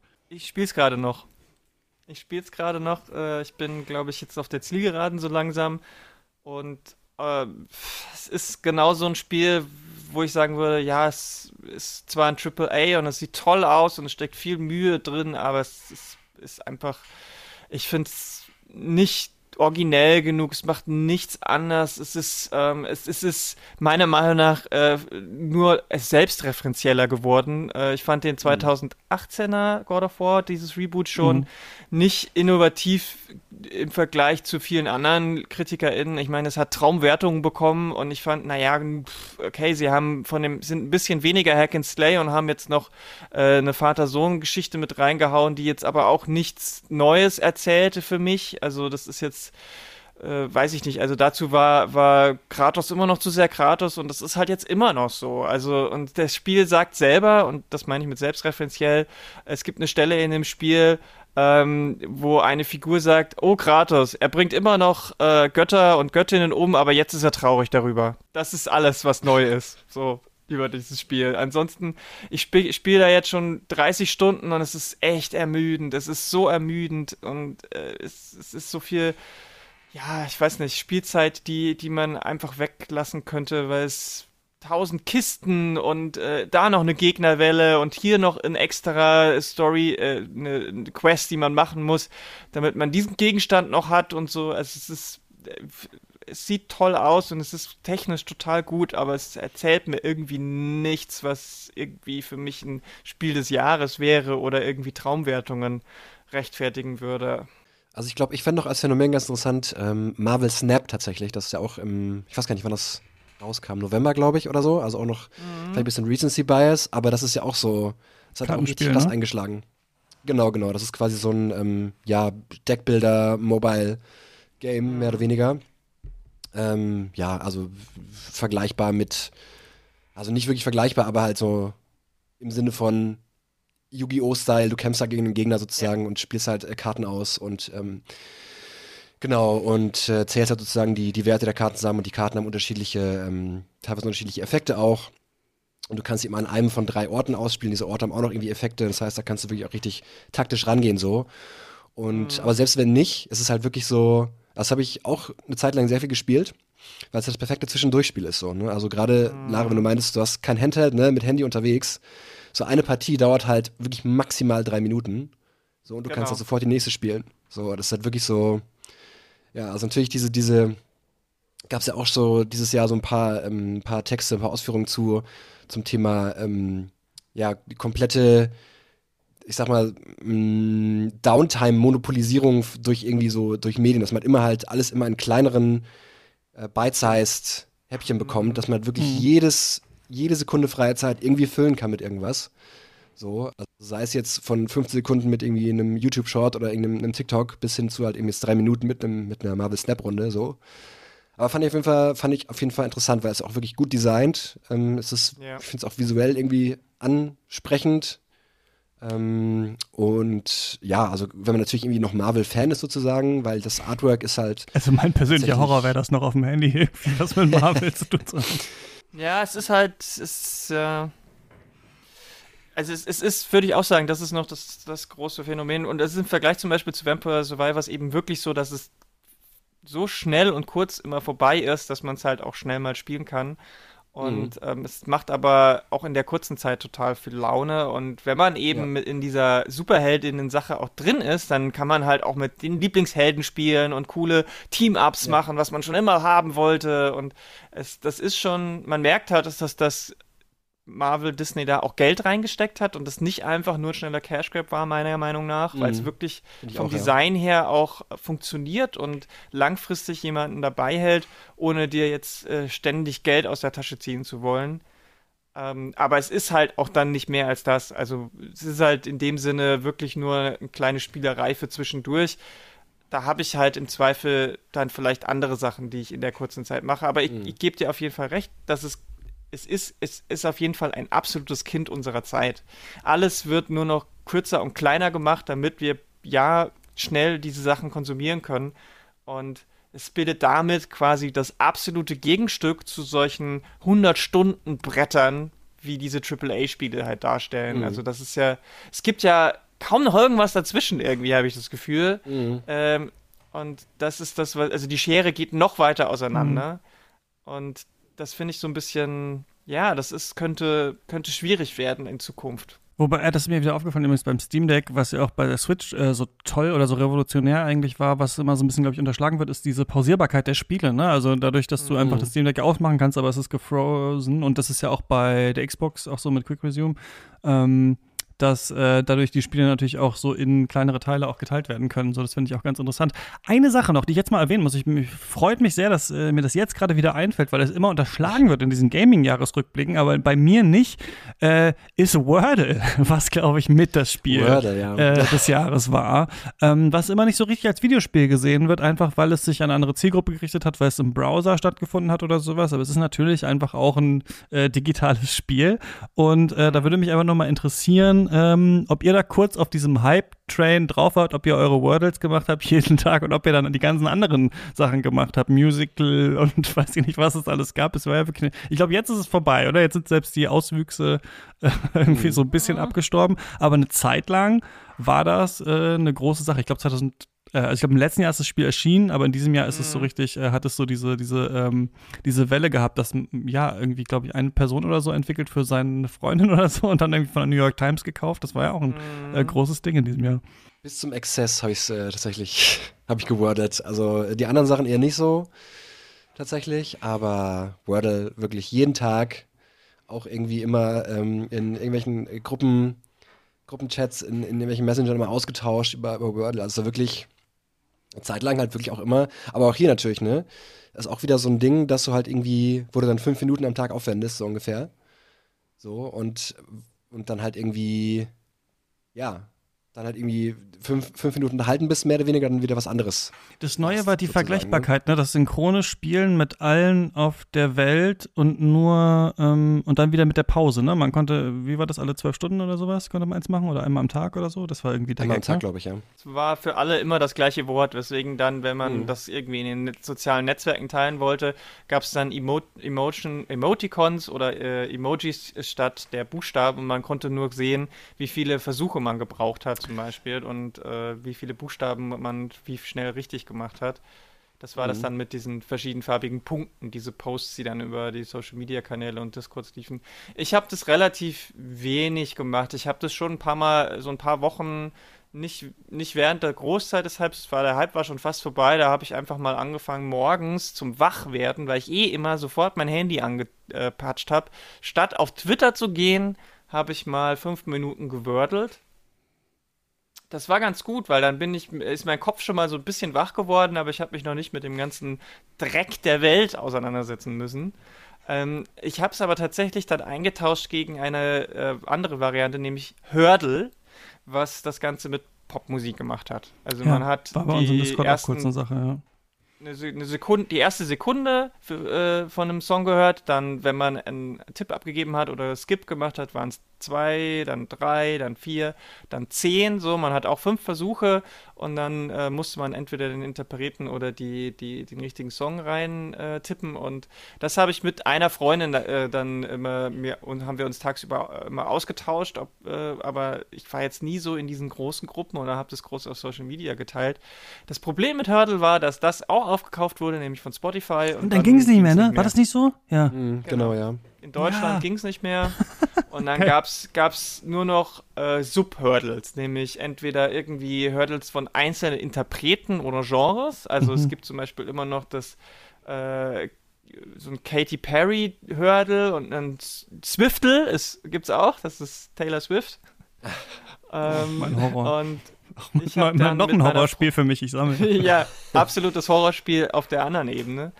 Aber es war auf jeden Fall ein Riesenphänomen. Jetzt kam es noch mal ganz kurz hoch, fand ich, äh, bei dem New York Times äh, Mitarbeiterengen-Streik. Ah, okay. Wenn das mitgekriegt haben, mhm. die Belegschaft der New York Times hat, hat äh, für bessere Bezahlung und so weiter gestreikt und da hieß, da wurden, wurde dazu aufgerufen, nicht nur die Webseite nicht aufzurufen, also keine Klicks zu generieren, was ja für die das Geld ist, sondern eben auch nicht dann das Wordle zu benutzen, weil das eben auch zu Klicks und Einkommen führt. Das war das letzte, wo ich, was ich nochmal davon gehört habe, aber ich krieg's auch sonst nicht mehr mit. In meinen Social Media Kanälen spielt kaum noch jemand ja. Wordle, Wordle. Aber es ist ein, wirklich ein interessantes Phänomen, weil das diese, ähm, diese Vergleichbarkeit dieser Scores irgendwie äh, einerseits so ähm, visuell symbolisiert und echt eine große Masse natürlich auch Nicht-SpielerInnen da irgendwie mit reingezogen hat, ähm, was irgendwie erstaunlich ist durch nur eine Website ursprünglich. Es gab ja nicht mal eine App, ähm, mhm. Äh, wo das dann alle gespielt haben durch dieses es gibt nur eins, ne? Also durch diese Verknappung, diese Vergleichbarkeit und dann äh, die, auch diese, dieses einfache äh, Verstehen ist schon erstaunlich, dass man sowas wie, weiß ich nicht, Kreuzworträtsel neu erfunden hat und dann auf also mhm. so ein Massenphänomen daraus ähm, äh, gemacht hat, dass dann jetzt wieder so ein bisschen vorbei ist, aber jetzt quasi politisch genutzt wird in einem Streik bei der New York Times. Also ich würde schon sagen, ja, ist eins der großen äh, Phänomene auf jeden Fall in diesem Jahr gewesen. Mhm. Wir können ja mal durchgehen, so ein bisschen durch unsere Listen, also einfach so rein, um irgendwelche Sachen hier mal reinschmeißen. Wir waren jetzt auch ein bisschen negativ bei manchen Sachen, vielleicht werden wir wieder positiv, wenn wir versuchen, unsere, äh, mhm. unsere Spiele hier zu verteidigen. Ähm, Lara, willst du irgendwas, wir reden über die besten Spiele, irgendwas empfehlen, was du in diesem Jahr gespielt hast? Eines der absolut besten Spiele und wahrscheinlich sogar mein Spiel des Jahres, wobei ich mir mit Rankings einfach immer super schwer tue, ist Olli Olli World. Ja. Das ist einfach auf so vielen Ebenen ähm, allgemein und für mich persönlich einfach drückt das alle richtigen Knöpfe. Es ist ein Skateboard-Spiel. Ich liebe Skateboarden. Es hat einen unglaublich sympathischen Look, der mich an Sachen wie Adventure Time und Co. erinnert. Es hat eine, hat schöne winzige Stories. Die Charaktere sind mega cool geschrieben und vertont. Es ist abwechslungsreich. Man kann es kurz spielen, man kann es aber auch stundenlang spielen. Es ist ähm, zugänglich. Es ist eine sinnvolle Erweiterung zu den Olli Olli Spielen ähm, was wirklich ein richtig großer Schritt war und ich finde, es war genau der richtige Schritt und es gab mittlerweile auch DLCs, die das nochmal noch, noch erweitert haben. Es ist einfach rundum für mich alles, alles an dem Spiel passt und ist für mich äh, ausgezeichnet umgesetzt. Also viel, viel mehr kann ich von einem Spiel eigentlich nicht erwarten. Und ähm, es ist von, von, es ist auch jetzt nicht, es versucht jetzt auch nicht zu krass in Richtung Narrative zu gehen, aber es äh, erzählt schon ein bisschen was und äh, ich fand das, ich fand das total gut. Ich würde mir jetzt wünschen, dass es sowas wie äh, Olli Olli World, äh, die Animation Series oder so gibt. Netflix, mach doch mal was. Ich fand das auch wirklich, wirklich beeindruckend. Also ich mochte die anderen beiden schon auch sehr, was mich aber daran irgendwie so gefreut hat, ist, dass man, also vorher hat man halt irgendeinen so namenlosen Skater-Dude da irgendwie halt gespielt, der da rumgefahren ist und dann hat man das so bunt irgendwie aufgejazzt und auch aufgequeert, irgendwie auch mit diesen ganzen Charakteren, mm. die man sich erfüllt. Man konnte da irgendwas nicht Tattoos und dies und das und ähm, ich glaube auch körperliche Behinderung und sowas. Und ich fand das irgendwie Alles. so, das hatte so einen positiven Vibe und gerade dieses Adventure-Time-Ding, sowas habe ich irgendwie selten gesehen bei Spielen. Das war so, dass man das so groß irgendwie alles aufbläst, obwohl es eigentlich gleichzeitig halt dieses gleiche Skateboard-Spiel irgendwie noch ist. Ich hatte da mhm. immer richtig gute Laune, wenn ich das gespielt habe. Ich fand ja. ein bisschen nervig, dass vor jeder Strecke so ein paar Di diese Dialogteile immer so hin und her gehen. Das hätte ich nicht unbedingt immer gebraucht. Da habe ich dann oft auch weggeklickt. Manchmal habe ich ihn gelesen. Äh, ich fand das cool, dass dieser Ort irgendwie Redlandia heißt mit diesen Skate Gods und so. Also ich fand das mhm. irgendwie richtig, richtig nice.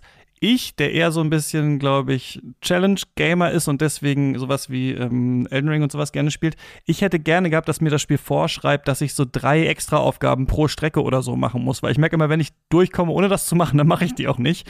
Und dadurch fand ich so ein bisschen, bin ich da halt so ein bisschen durchgeglitten irgendwie so durch dieses Spiel, weil ich dann auch nicht Lust hatte, alle Aufgaben zu machen und sowas. Das war so ein mhm. bisschen was, wo ich dachte, es kriegt mich nicht so ganz äh, bei meinem Ehrgeiz das Spiel. Aber sonst fand ich das auch echt richtig gut. Und dieses 2D-Skaten ähm, reaktionsmäßig ist ja auch so ein bisschen Endless Runner-mäßig, äh, finde ich auch super. Also ich fand das irgendwie erstaunlich, so ein Spiel nach zwei Teilen irgendwie so dann, also so eine Version dann irgendwie daraus zu machen, weil es eigentlich ja für das Gameplay so unnötig war, das so zu machen. Mhm. Aber ich mhm. fand es richtig nice. Also ich, mich hat das auch echt irgendwie richtig so begeistert, irgendwie, dieses Spiel. Dann habe ich eine Frage an euch beide tatsächlich. Christian, dich als Challenge-Gamer und Lara, dich als Skateboard-Fan. Habt ihr auch, das war nämlich auch jetzt dieses Jahr, glaube ich, ist es ähm, als Version 1.0 rausgekommen, habt ihr Session mal gespielt? Nee. Ja. Okay. Ähm, ähm, Lara, was, was hältst du von Session? Ist, Session ist schon auch ziemlich gut, aber es ist halt so mit, mit die Antithese von Olli World. Ja, total. Ja. Es ist total, also es ist ja, also Olli Olli World ist ja sehr schnell und ähm, ist sehr arcadisch und ist ja 2D auch wirklich mit, mit all oder 2,5D. Es gibt vorn und hinten, also Hintergrund und Vordergrund und so. Und Session ist halt wirklich das, es soll eine Skateboard-Sim sein.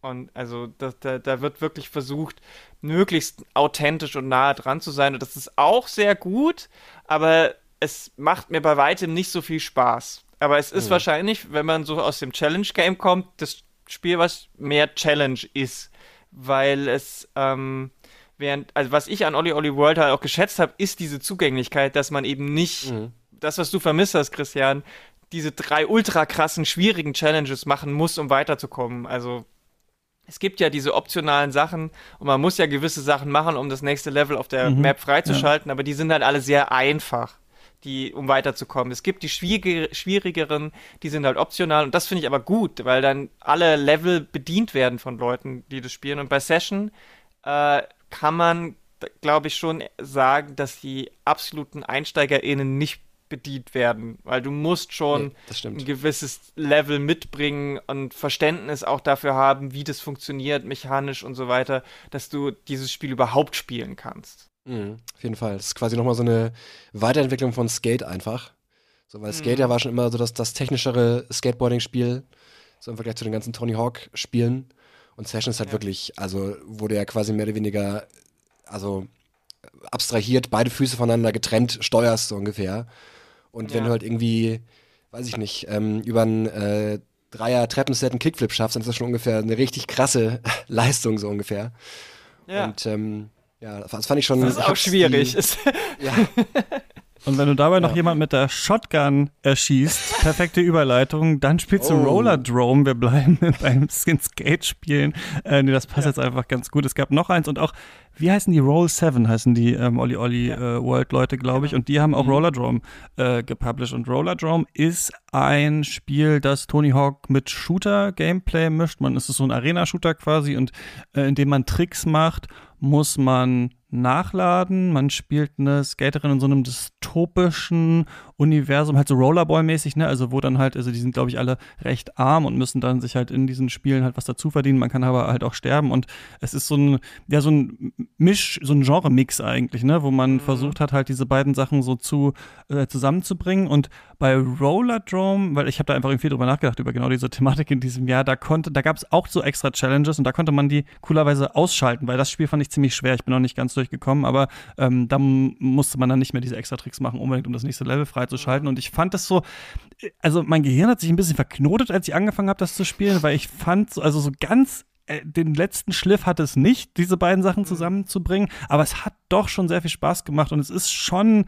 so, was das Gameplay angeht, eines der interessantesten Spiele, was ich in diesem Jahr äh, gespielt habe. Also das hat mir, das fand ich schon auch richtig gut. Aber es hat, glaube ich, nicht für die letzte Liebe so gereicht bei dem, aber ich fand es schon wirklich ähm, äh, wirklich äh, ganz gut und würde das auch auf jeden Fall empfehlen, ja. Ja, auf jeden Also ich finde ich es auch, dass es mechanisch total oder genre-mixmäßig ist es interessant, weil es, glaube ich, sowas wirklich einfach nicht gab vorher oder wenn dann nicht auf dem Scale, weil auch der Artstyle jetzt ja auch sehr poppig und, und, und eigenständig. Also wenn man da Screenshots von sieht, dann gibt es nicht viele Spiele, wo man sagen könnte, das könnte mhm. auch das Spiel sein. Ja. ähm, und die, also die Ästhetik passt da auch so gut rein, aber äh, ich mag es auch für die Ecken und Kanten, die es hat, aber ich, ich, bei mir ist es ist eher so, ich bin eben nicht so gut in Shootern.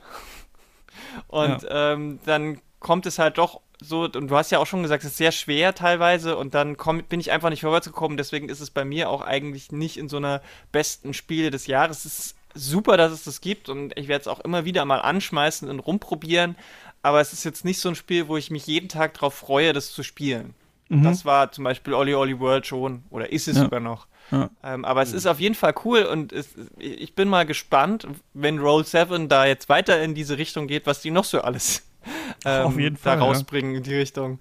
Ob wir irgendwie ein, äh, dann ein Inline-Skate äh, bekommen mhm. oder Fände ich gut, so alle Genres, aber immer mit Skating. So, ja, verha ein verhasstes äh, Scooter, Scooter Kids äh, Roguelike oder sowas, mhm. wo man, wo man mhm. als ähm, skatende Person dann Scooter-Kids äh, abmetzelt. Nein, nein, natürlich nicht. Florian, hast du noch was? Ich glaube, du hast also Session reingeworfen, aber ich weiß gar nicht, ob das auf deiner Liste ist. Ich glaube nicht, ne? Nee, ist nicht auf meiner Liste, genau. Also habe ich auch dieses, also ich habe tatsächlich mal die, das ist ja auch schon seit 2020, glaube ich, im Early Access gewesen. Hat mir das damals zugelegt, damals ein bisschen gespielt, aber jetzt noch nicht quasi die ähm, Release-Version nachgeholt. So. Genau, aber ich kann ja trotzdem ähm, ganz ohne Überleitung, wobei vielleicht ein bisschen Überleitung, ähm, eins von meinen Spielen vorstellen ähm, das du auch mit drin hattest, Christian, und zwar äh, Neon White. Ja. Und das ist ja auch so. Ähm, Game of the Year. Game of the Year, auf jeden Fall auch, glaube ich, in meinen Top 3. Das werde ich wahrscheinlich bei jedem Spiel jetzt sagen, aber gut. Ähm, ähm, das ist halt wirklich auch so ein. Ich finde, es ist so eine gute Balance zwischen, zwischen, ja, um mal diesen Terminus zu etablieren, den du jetzt reingebracht hast, Christian, zwischen dem äh, Challenge-Gamer-Anspruch, so, aber halt auch irgendwie man kann es halt trotzdem durchspielen, ohne halt irgendwie der super Profi zu sein im Spiel. Ja. Und ähm, also es ist quasi für alle Leute was dabei, die generell mal was anfangen können. Es ist halt mehr oder weniger, mh, mm, also eigentlich ist es, ist, ist es in so einer sehr, sehr, sehr ähm, ähm, stilistisch abstrahierten, äh, sehr ja, Anime-Ästhetik-Welt, mehr oder weniger angesiedeltes Spiel, ähm, wo du einfach durch, ja, durch Levels Speedrun musst, mehr oder weniger. Und ähm, das Besondere dabei ist, dass du halt nicht nur die besten Sprünge und Slides und äh, Läufe finden musst, sondern auch immer alle Gegner erledigen, die in diesem Level quasi rumlaufen. Und dafür sammelst du halt ja, Karten auf. Und diese Karten haben halt ähm, eine bestimmte Waffenfunktion, zum Beispiel ein Maschinengewehr oder eine Pistole. Und die haben auch immer noch eine spezielle sekundäre Funktion, mit denen du zum Beispiel ja, dein, deine Speedrunning-Strategie optimieren kannst, sozusagen. Und ich fand das so smart umgesetzt. Also ich meine, die Story können wir mal irgendwie beiseite lassen, die ist eher so, ja, passabel halt, ne? Ist halt so ein bisschen Edgelordy, ähm, ja, eben auch so ein bisschen Anime-Style, da ist ja auch gerne, also viele, viele, viele Animes sind ja auch immer so ein bisschen absichtlich over the top, mhm. da passt das ganz gut. Ähm, aber so rein mechanisch und auch so vom Community-Aspekt, also ein richtig, richtig gutes Spiel. So, richtig, ähm, ja, dynamisch, irgendwie richtig cooler Einsatz von diesen, von diesen Sekundärfähigkeiten, man kann da richtig schön taktisch rangehen und ist halt trotzdem nicht zu frustrierend. Also ich, für mich ist genauso unter dieser äh, Frustrationsgrenze immer geblieben, dass ich immer gedacht habe, okay, vielleicht, vielleicht kann ich die nächste Runde noch mal ein bisschen besser ja. hinbekommen als die Runde davor. Ich finde das auch, ich hatte da auch irgendwo schon mal, äh, hatten wir drüber geredet bei Supercuts, ich finde das auch äh, genial. Also erstmal diese Idee aus Ego, Jump and Run, die Levels möglichst schnell zu machen, gleichzeitig muss man alle Gegner besiegen. Äh, wie mhm. macht man das eigentlich? Wie funktionieren die Waffen? Ähm, ich hatte das so beschrieben, ich finde, das Spiel fühlt sich so an, als wäre man ein Speedrunner von einem Spiel, mhm. aber man muss nicht die ganze Zeit wie richtige Speedrunner halt überlegen, welche Waffe benutze ich jetzt oder wie mache ich das, weil das so ein bisschen vorgegeben und gestreamlined ist. Und dadurch, mhm. dass du aber wieder dieses Thema, um äh, weiterzukommen im Spiel, musst du, glaube ich, immer so ein paar Level auf dieser Goldstufe ähm, schaffen. Und dadurch ja. weißt du, das sind nicht alle, also du musst jetzt nicht in allen Leveln mega krass sein, du musst in ein paar nochmal zurückgehen und gucken, kannst du schneller machen.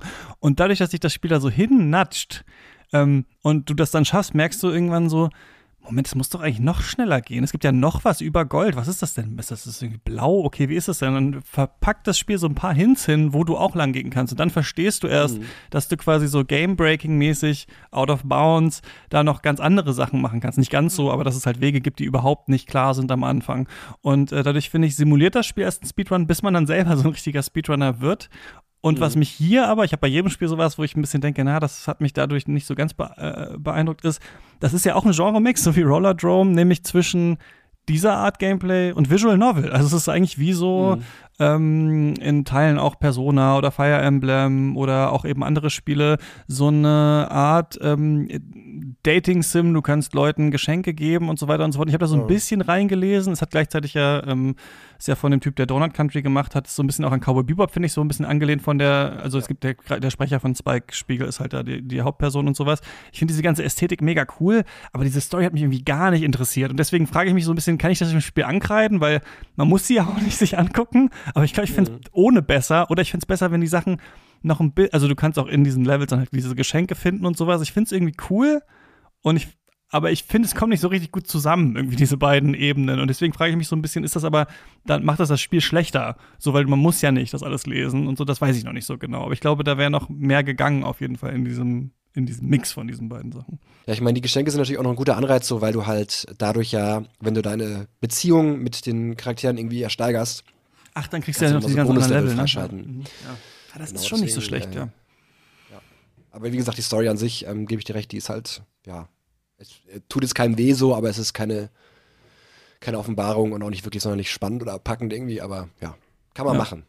Ich habe noch ein weiteres Spiel, das man vielleicht sagen könnte, so ein bisschen in die, also, weil ich vorhin bei Olli Olli World so äh, Adventure Time so in diese Cartoon-Richtung machen könnte, denn es kam tatsächlich ein neues Teenage Mutant Ninja Turtles Spiel raus, Revenge of the Shredder. Mhm. Und das war so im Stil des SNES-Klassikers Turtles in Time aufgezogen, oh, aber natürlich. Das Spiel. Das habe ja, ich ganz kurze Anekdote. Wir waren in Berlin, ich war ein Kind und äh, wir sind äh, den Fernsehturm hoch. Und in, oben im Berliner Fernsehturm war ein Automat, wo man Turtles in Time spielen konnte. Und ich war die Geil. ganze Zeit an diesem Automat und danach habe ich mit meinen Eltern und was fandst du irgendwie am besten an Berlin? Und ich immer so, Turtles.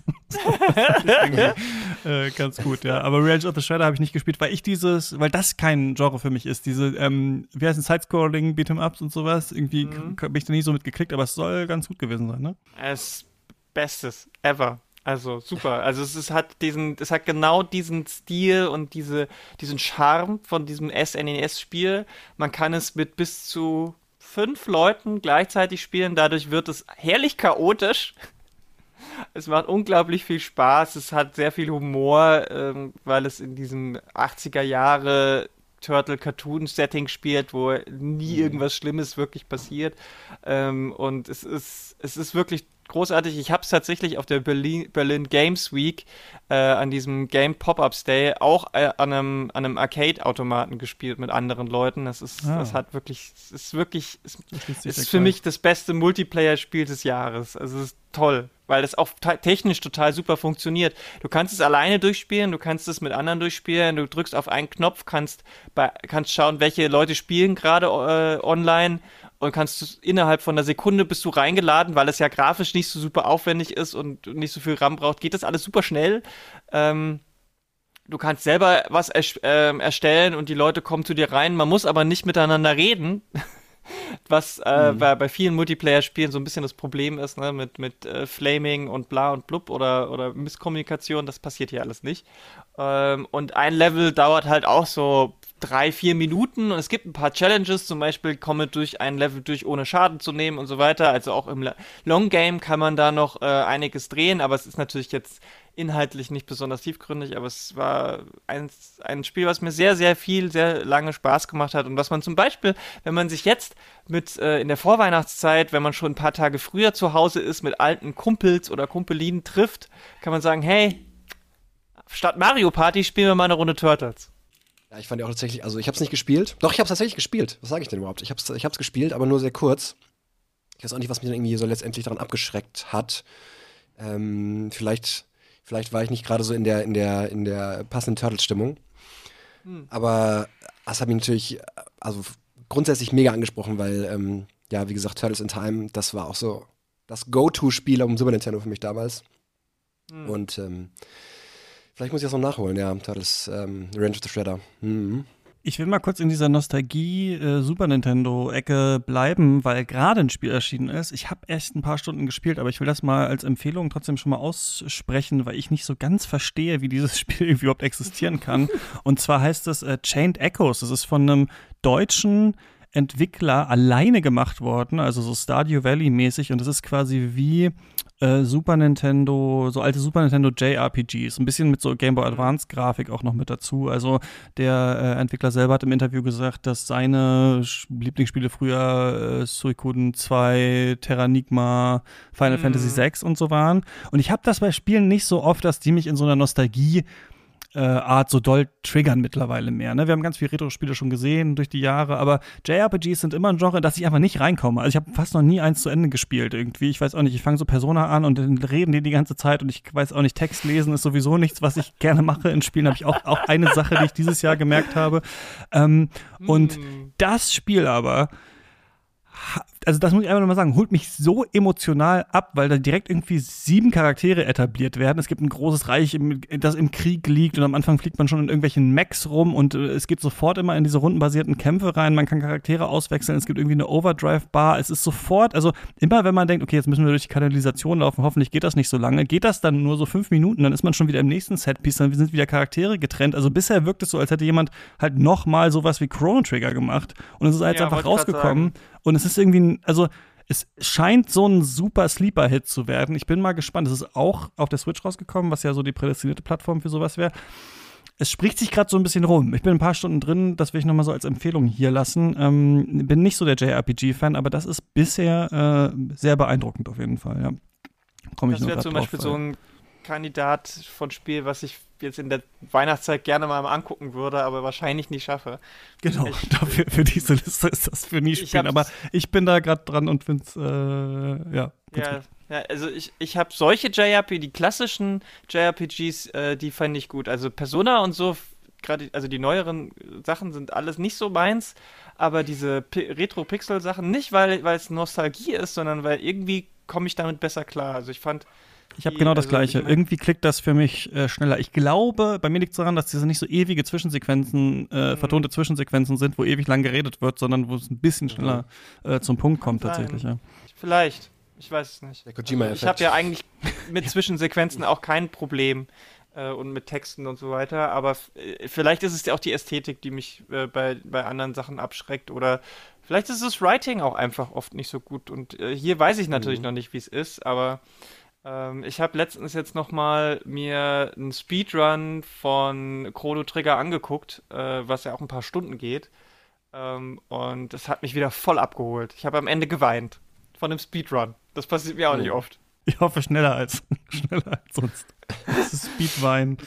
Ähm, Speedwein. Ja. Genau. Fertig. Ja.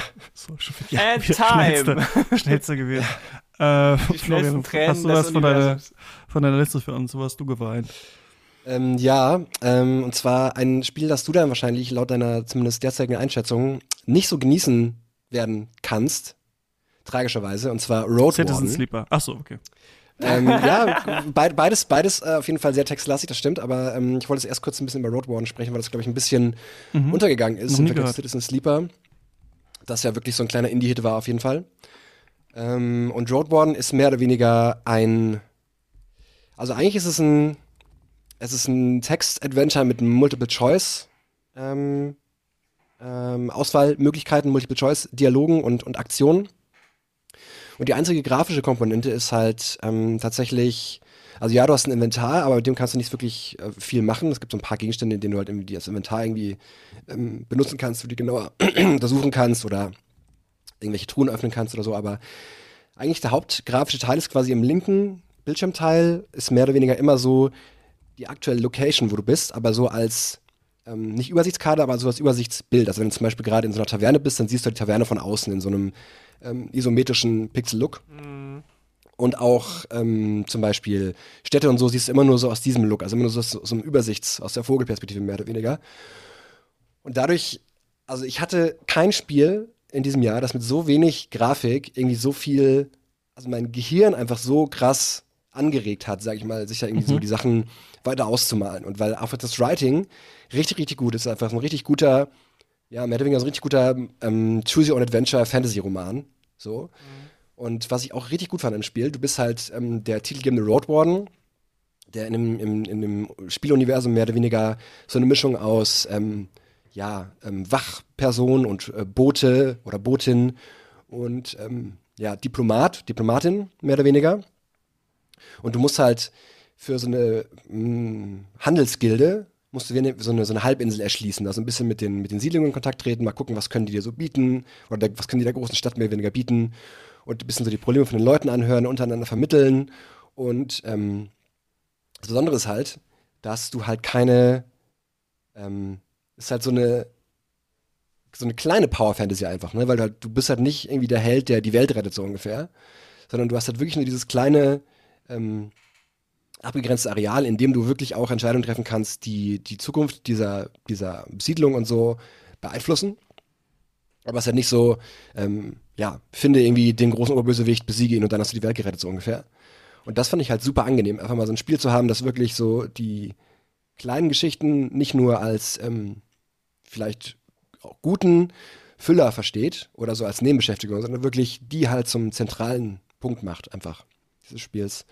Und dass du trotzdem noch so eine über, übergreifende Erzählung hast, also dass du halt, du hast eine bestimmte Anzahl an Tagen nur Zeit, in denen du halt quasi alles erledigt haben musst, ähm, bis du dann wieder zurück in die große Stadt fährst und alles, was du bis dahin nicht geschafft hast, das ja, bleibt halt liegen, was halt auch irgendwie so ein bisschen Wiederspielwert erzeugt, weil du de facto außer mit irgendeinem ja, Walkthrough, irgendeinem Guide wahrscheinlich, ähm, nicht alles schaffen kannst.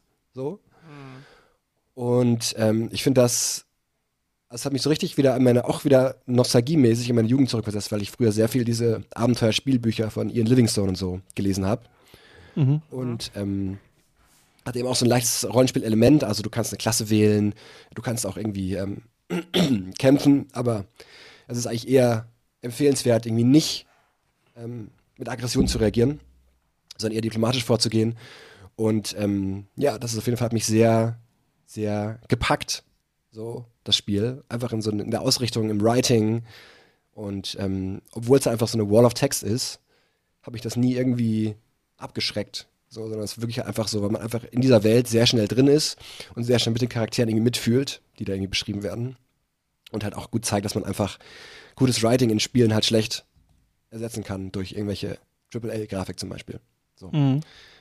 Und äh, ja, auf jeden Fall auch eines meiner, ich glaube, das dürfte dann die Top 3 komplettieren bei mir mit äh, Road Warden, Neon White und Elden Ring wahrscheinlich dieses Jahr. Ja. Oha, krass. Noch nie äh, äh, gehört. Mich erinnert daran gerade, um es vielleicht auch einmal zu erwähnen, aber ich, sorry, ich bin diesen Jahr wirklich so, dass ich viele Sachen nicht durchgespielt habe. Äh, tatsächlich es ist der gegensätzliche Fall eingetreten, ähm, den ich in der beste Serienfolge äh, beschrieben habe, dadurch, dass ich jetzt ähm, äh, mit meiner Partnerin zusammenwohne, gucken wir viel mehr Serien und ich spiele ganz mhm. wenig nur noch. Also daran fällt mir auch mal auf, jetzt als ich allein gewohnt habe, wie viel ich einfach gespielt habe, wenn man nicht wusste, was ich, äh, was ich machen soll. Irgendwie ganz interessante äh, so Selbst, Selbstbespiegelung jetzt, aber ähm, ich will einmal ähm, äh, The Case of the Golden Idol reinwerfen, was auch ein Spiel ist, was durch ähm, so eigentlich sehr, simple Zeichnungen eigentlich funktioniert. Es ist ein mhm. Spiel so ein bisschen vielleicht erinnernd an äh, Return of the Obra Dinn. Ähm, mhm. Du hast äh, quasi ein Detektivspiel, bei dem du rausfinden musst, wer war es jetzt eigentlich. Äh, und ähm, ja, vielleicht auch so, was Leute bei so Crime-Dinners und sowas machen, Black Stories, vielleicht kann man es auch so damit vergleichen. Also du hast immer ein Bild und da ist eine Person gestorben und dann kannst du darauf verschiedene ähm, Punkte anklicken, die dir auch angezeigt werden und dann siehst du immer irgendwas. Also du siehst so, dass äh, zum Beispiel ist eine Person und wenn du die anklickst, dann siehst du, was hat die Person alles in der Tasche. Ach so, die hat irgendwie ein Messer in der Tasche, da steht ein A drauf.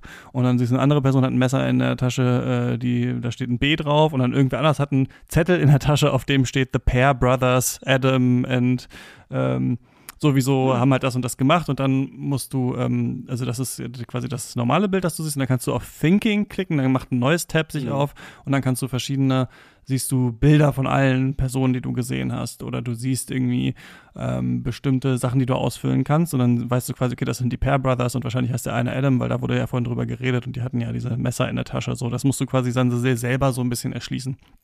Und es das heißt The Case of the Golden Idol, weil es anfängt mit so einer Geschichte, dass so eine goldene Statue halt ähm, von irgendeiner Insel geklaut wurde und die hat irgendwie die mhm. Fähigkeit, Menschen umzubringen. Und dadurch werden diese Paneele durch dieses Spiel immer größer. Also diese auch Fälle werden immer abstrakter. Also wie jemand gestorben ist, wer es vielleicht gewesen sein könnte, die ganzen Details. Und was man aber irgendwann merkt, ist, dass nicht nur ähm, man in den einzelnen Bildern erkennen kann, wie das war, sondern dass man ja eine Person kennt von vor drei Paneelen. Man weiß so, ach stimmt, mhm. dieser Typ, das ist ja der. Und dann merkt man immer so, dass immer eine Person, also meistens die, die eine andere umgebracht hat, ist die, die in der nächsten ähm, in, äh, in der nächsten, im nächsten Bild dann wieder gestorben ist, so ein bisschen, dass sich dieser Fluch dieses, dieser Statue quasi durch diese Geschichte zieht. Und ich glaube, am Ende kommt dann noch viel, viel mehr raus, wie alles äh, zusammenhing. Aber es ist auch so ein kleiner Sleeper-Hit, der jetzt, glaube ich, auch ein bisschen mehr Anklang äh, gefunden hat und ich bin da auch recht angetan. Auch cool, das Spiel, um so zusammenzuspielen und so ein bisschen zusammenzudenken, okay, den hatten wir schon, was war nochmal damit und so. Also mhm. ähm, auch so eine kleine Empfehlung. Aber äh, ja,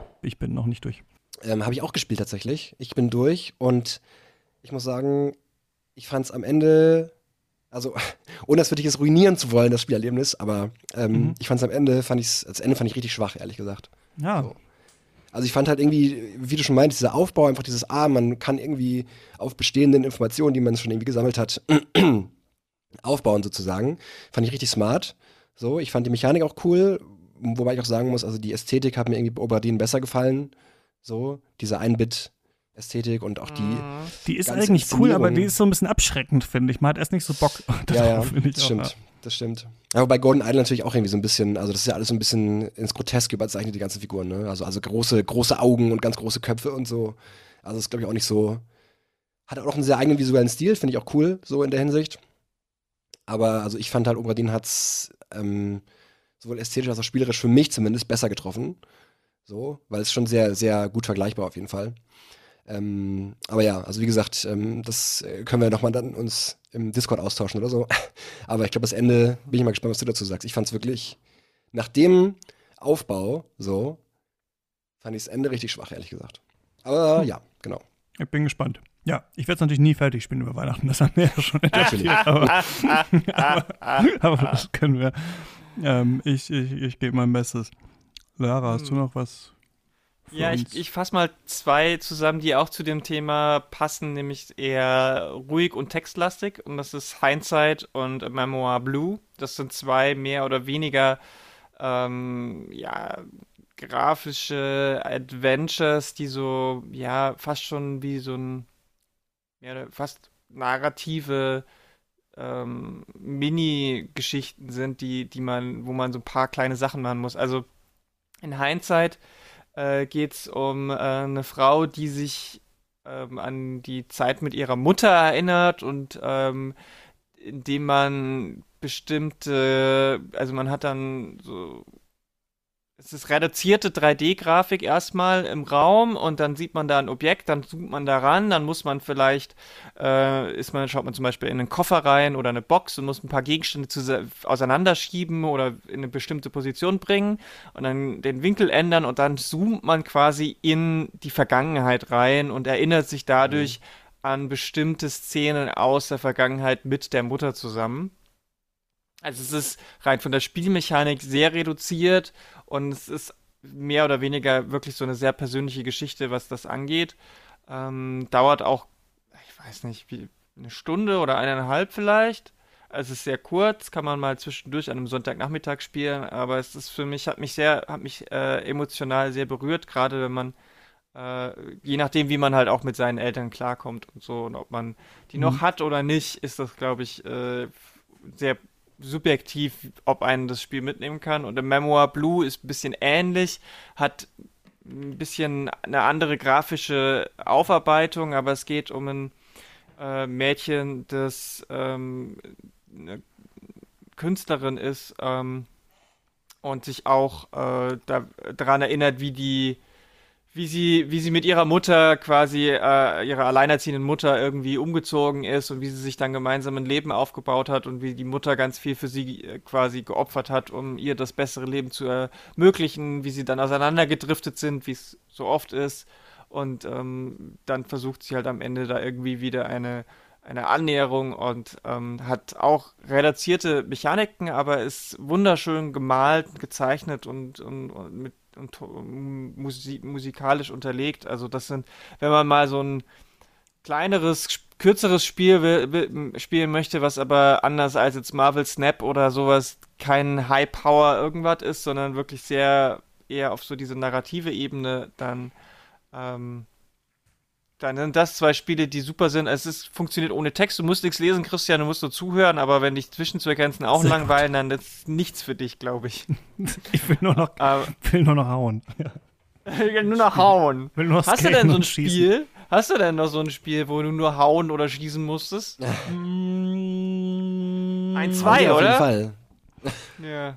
Ähm, naja, also doch, komm, ich sage noch ganz kurz, ich fand den Cuphead DLC ganz gut, der rausgekommen ist. Also dieses ähm, 2D ne, Jump'n'Run, äh, nur schießen, die ganze Zeit schießen und ausweichen 100.000 äh, äh, Projektilen, ähm, den man aber leicht irgendwie breaken konnte, indem man sich irgendwie gute Waffen geholt hat, die irgendwie automatisch geschossen haben oder so. Ich habe es nicht ganz mhm. verstanden. Also ich fand es ganz schwer und dann habe ich so drei Items gekauft und dann fand ich es zu leicht. Irgendwie, das war so meine äh, Erfahrung mit diesem Cuphead DLC. Aber das fand ich nicht Balancing. schlecht. Und ähm, ich will es lobend erwähnen, auch wenn ich das nicht so gut designt fand an sich, ist äh, Sifu, dieses ähm, mhm. Martial Arts Spiel, bei dem die Figur, die man spielt, altert äh, während man das spielt und ähm, ab einem bestimmten Alter kann man nicht mehr weiterspielen, was eben auch so Roguelike-Elemente ähm, tatsächlich hatte. Man äh, kämpft sich da durch verschiedene Stages durch und ähm, äh, wenn man eine freigeschaltet hat, dann kann man sie auch nur in dem Alter, in dem man war, äh, weiterspielen. Das hat mich irgendwie sehr frustriert. Ich hatte keinen Bock, das alles auswendig zu lernen und so, auch mhm. wenn ich die Präsentation echt gut war. Also ich habe selten ein Spiel gesehen, das so cool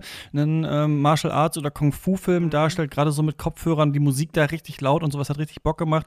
Das ist dann eins, das bei mir wirklich gewachsen ist mit dem Easy Mode. Also irgendwie ist das bei mir, keine Ahnung, in diesem Jahr so das Thema gewesen. Wie leicht lassen einen Spiele durch, wie schwer, was ist so meine persönliche Grenze, die ich brauche, ne? Habe ich immer so ein bisschen was zu kritteln, einfach auch persönlich. Sifu war mir irgendwie ähm, so absichtlich zu schwer gemacht, irgendwie so, fand ich, so, dass ich nicht so Lust hatte und äh, auf leicht hat es mir dann total viel Spaß gemacht, das zu spielen. Deswegen, da würde ich es mhm. empfehlen und deswegen hoffe ich so ein bisschen, dass, ähm, wenn Returnal auf den PC kommt, dass es so eine Easy-Mod oder sowas gibt, weil da habe ich auch nicht Bock, dieses erste Biom irgendwie hunderttausend Mal zu machen, gegen diesen dummen Hunde zu kämpfen, aber mir hat schon auch Spaß gemacht. Also ich hoffe so ein bisschen bei diesen Roguelikes dann auf Mods oder auf spätere Easy-Mods und jetzt habe ich gesehen, gab es bei Seafood einen Mode, wo man Vampir-Modus, glaube ich, wo man wieder jünger werden kann, wenn man Gegner tötet oder sowas. Das klingt auch ganz oh. interessant. Also da würde ich auf jeden Fall mal empfehlen, da rein zu äh, und ein bisschen mit dem Modes rumzuspielen. Ja.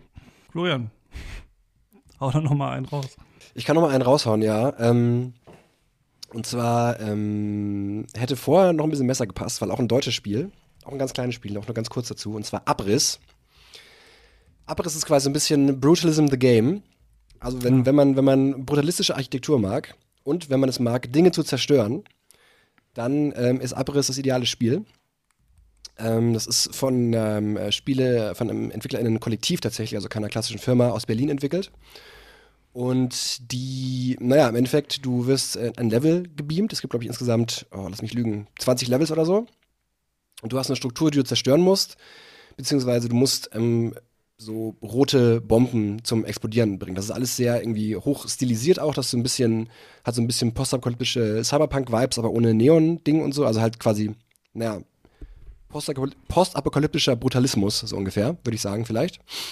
Und ähm, das ist halt, es macht halt super viel Spaß, einfach so rumzuprobieren, mit welchen, weil du halt quasi dann immer, du hast so eine Startplattform und da kannst du verschiedene Elemente sozusagen zusammenbauen, mit denen du halt dann dazu sorgen musst, dass irgendwie diese Gebäude einstürzen. Also zum Beispiel irgendwie, ähm, die einfachste Art ist einfach, dass du halt so ähm, Kisten übereinander stapelst, immer so ein bisschen versetzt, dass die quasi von der, weil es halt physikbasiert ist, das Spiel, dass die quasi dann so nach vorne umfallen und einfach dann zum Beispiel so, so ein Loch in so ein Gebäude reißen.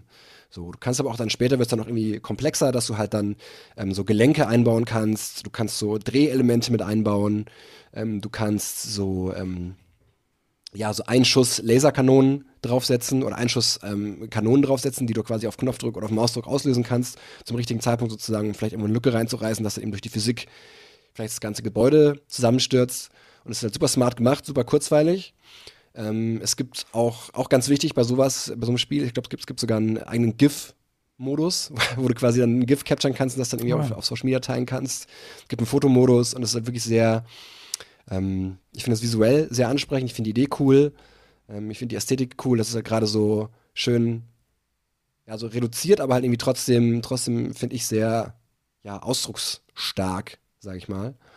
und hat halt auch durchaus so eine, so eine, so eine, ja, so dieses Puzzle-Element eben, dass du halt gucken kannst, okay, es gibt auch immer nicht, nicht nur, also zwangsweise eine Lösung, es gibt natürlich immer eine optimale Lösung, aber ähm, es gibt auch viele Lösungen, wie du es halt sozusagen, ähm, ja, dein, dein Ziel erreichst, wie du eben diese roten Bomben zum Explodieren bringst und die Levels sind auch wirklich sehr unterschiedlich gestaltet und sehr kreativ. So ein bisschen wie, ich weiß nicht, ob ihr das noch kennt, ähm, Incredible Machine. Kennt ihr noch diese, mhm. das von früher, dieses 2D-Ding, wo mhm. du auch irgendwie ja tausend Sachen einsetzen konntest, um irgendwie dann ähm, so eine, ja, das war mehr oder so eine, so eine Rube Goldberg-Maschine, die du dann auslösen musstest, genau. wo da genau. quasi dann tausend verschiedene Dinge irgendwie passieren. Und so ein bisschen in dem Vibe auch, nur dass es halt darum geht, ähm, ja, das zu Zerstörung, Zerstörung auszulösen, mehr oder weniger. Da kann ich mit zwei Sachen ganz gut anknüpfen, wenn ich darf. Sehr gerne. Zum einen kommt nämlich jetzt diese Woche, in der Woche, in der wir das jetzt aufnehmen, da auch so ein bisschen die Antithese dazu, aber auch von einem äh, äh, deutschen Solo-Dev, nämlich von Paul Schnepf, kommt äh, ein City Builder, the, the World's Smallest City Builder nennt er es. The Block heißt es. Ähm, und mhm. Paul Schnepf, der hat, der hat, das ist ganz witzig, ich bin auf ihn gekommen, weil er ein Skateboard-Spiel gemacht hat, nämlich The Ramp. Und ähm, da hatte ja, er ein ähnliches ja. Spielprinzip hat er ein ähnliches Spielprinzip. Es geht, geht nicht, nicht darum, irgendwas zu erreichen. Es ist wirklich nur so eine Art Zeit vertüdeln und sich dabei ganz gut fühlen. Ähm, bei The Ramp gab es halt so drei, vier verschiedene ähm, kleine Levels, war auch so isometrisch und dann konntest du da mit deinem Skateboard hin und her fahren und Tricks machen. Aber es gab keine Punkte, es gab keine Quests, es gab nichts. Du konntest einfach skaten. Sehr cool. Und The Block ist ähnlich, nur eben als ähm, du baust quasi Städtchen und Umgebung auf. Einfach so. Mit, du hast dann so mhm. äh, mit, mit, Maus kannst du größer und kleiner ziehen und hier ein bisschen was verändern und hier eine neue Idee und so. Und es ist genauso, dass du keine, du hast keine, keine Ziele. Es ist also nicht so wie so, äh, wie heißt es, Dorfromantik, wo man ja auch so ein paar Challenges und Quests hat und vorgegebene Teile, sondern hier kannst du alles selber entscheiden. Also da freue ich mich sehr drauf. Und was für mich aber so ein bisschen jetzt dieses Putzelding war dieses Jahr, war Kron Escher. Auch von einem Berliner äh, Studiokollektiv gemacht. Ähm, und es ähm, baut, also es ist natürlich ein Kofferwort aus Chrono und äh, Escher. Escher ist ja, ja dieser Künstler, sieht der so diese Monument Valley mäßig aus, ne, sehe ich gerade. Genau, so ein bisschen. Der Escher hat ja diese Impossible ähm, Structure Kunst gemacht, wo irgendwie die Perspektive so komisch gedreht ist, dass äh, Gebäude und Strukturen eigentlich nicht funktionieren dürften, aber man checkt es erstmal nicht. Und Chrono ist halt natürlich die Zeitebene, das heißt, man, ähm, die, das ist so die Mechanik, man versucht sich durch Level mit so einer kleinen Figur zu äh, putzeln. Die, äh, die Level sind nach Escher aufgebaut und man hat so ein bisschen eine Zeitreise oder Spul, Vorspul, Nachspul, Zurückspul-Funktion, um diese Rätsel zu lösen. Manchmal muss man die Perspektive drehen und so weiter. Also das, wer so ein bisschen knobeln möchte, da kann ich Kron Escher sehr empfehlen äh, kann ich Railbound empfehlen. So ein Spiel, bei dem man so Waggons an Züge ran äh, klemmen ja. muss. Es ist äh, so mhm. zwei Hunde fahren irgendwie auf dem Zug durch die Welt und äh, man muss dann quasi die Schienen verlegen. Ähm, und dann auf Play drücken und dann schauen, ob das klappt. Also diese Waggons sind selbstfahrend. So richtig macht diese Metapher des Zugs eigentlich keinen Sinn, wenn man das Spiel betrachtet, aber es sieht halt irgendwie ganz niedlich aus und muss dann quasi immer überlegen, okay, der erste Waggon muss erst daran, dann muss der vielleicht einen, einen Kreis fahren oder sowas. Das hat mich so ein bisschen an so eine simplere Version von Opus Magnum, was ich auch dieses Jahr äh, so ein bisschen gespielt hatte, ähm, erinnert, aber mit so klar vorgegebenem Ziel und das ist eins der Rätselspiele, die ich am liebsten gespielt habe in diesem Jahr irgendwie. Ich habe da gerne irgendwie so rumgeknobelt und fand das irgendwie ganz äh, ganz nice gemacht. Das ist eh so ein, auch ein Genre, was ich total gerne mag. Also Rätselspiele, wo man einfach so lange davor sitzt und sich fragt, okay, wie geht das jetzt nochmal? Mhm. Ähm, ja, so kleines, niedliches Ding kann ich empfehlen. Florian, du hast doch auch äh, ein Spiel, wo man äh, mehr oder weniger eigentlich nur so vor sich hin spielt in deiner Liste. Was erstmal so ein bisschen absurd klingt. Ah, ja. ähm, das hervorragende Power Wash Simulator nämlich. Und ich bin ja schon lange so ein geheimer Fan von diesen ganzen Arbeitssimulationen, weil ich finde es einfach so absurd, wie, also dass einfach wirklich jedes, jeden Monat oder alle zwei Wochen irgendwie ein neuer Arbeitssimulator erscheint. Irgendwie, keine Ahnung, Car Mechanic Simulator, Thief Simulator, klar, angefangen alles beim Landwirtschaftssimulator. Wir kennen es natürlich. Das Phänomen aus der Schweiz, erfolgreiches deutschsprachiges Spiel wahrscheinlich in den letzten fünf Jahren jedes Jahr immer auf, den, auf dem ersten Platz der Verkaufscharts. Und ähm, ich finde das halt, also das ist wirklich so ein totales, auch wenn dieser Terminus ein bisschen overused ist, aber so ein totales Zen-Game einfach, weil Power Simulator ist genau das, was auf der Verpackung steht.